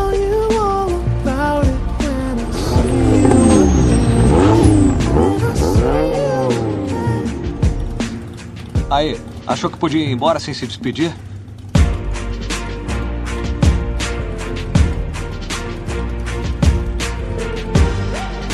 Eu costumava dizer que vivia só um momento.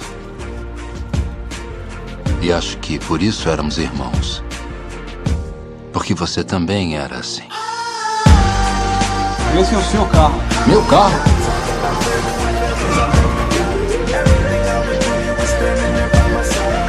Agora é oficial. Estão todos livres. Lá, lá. Tá rolando, irmão. Obrigado pelo convite.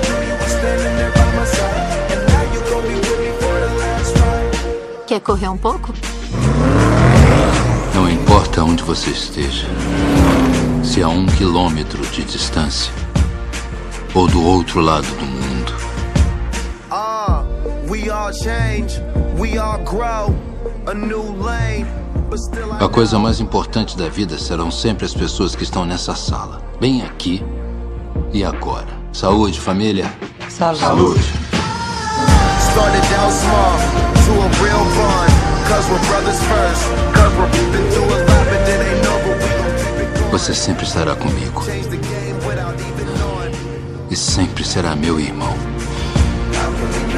with our family, we family's all that we got. Everything I would do, you were standing there by my side. And now you gon' be there for the last ride.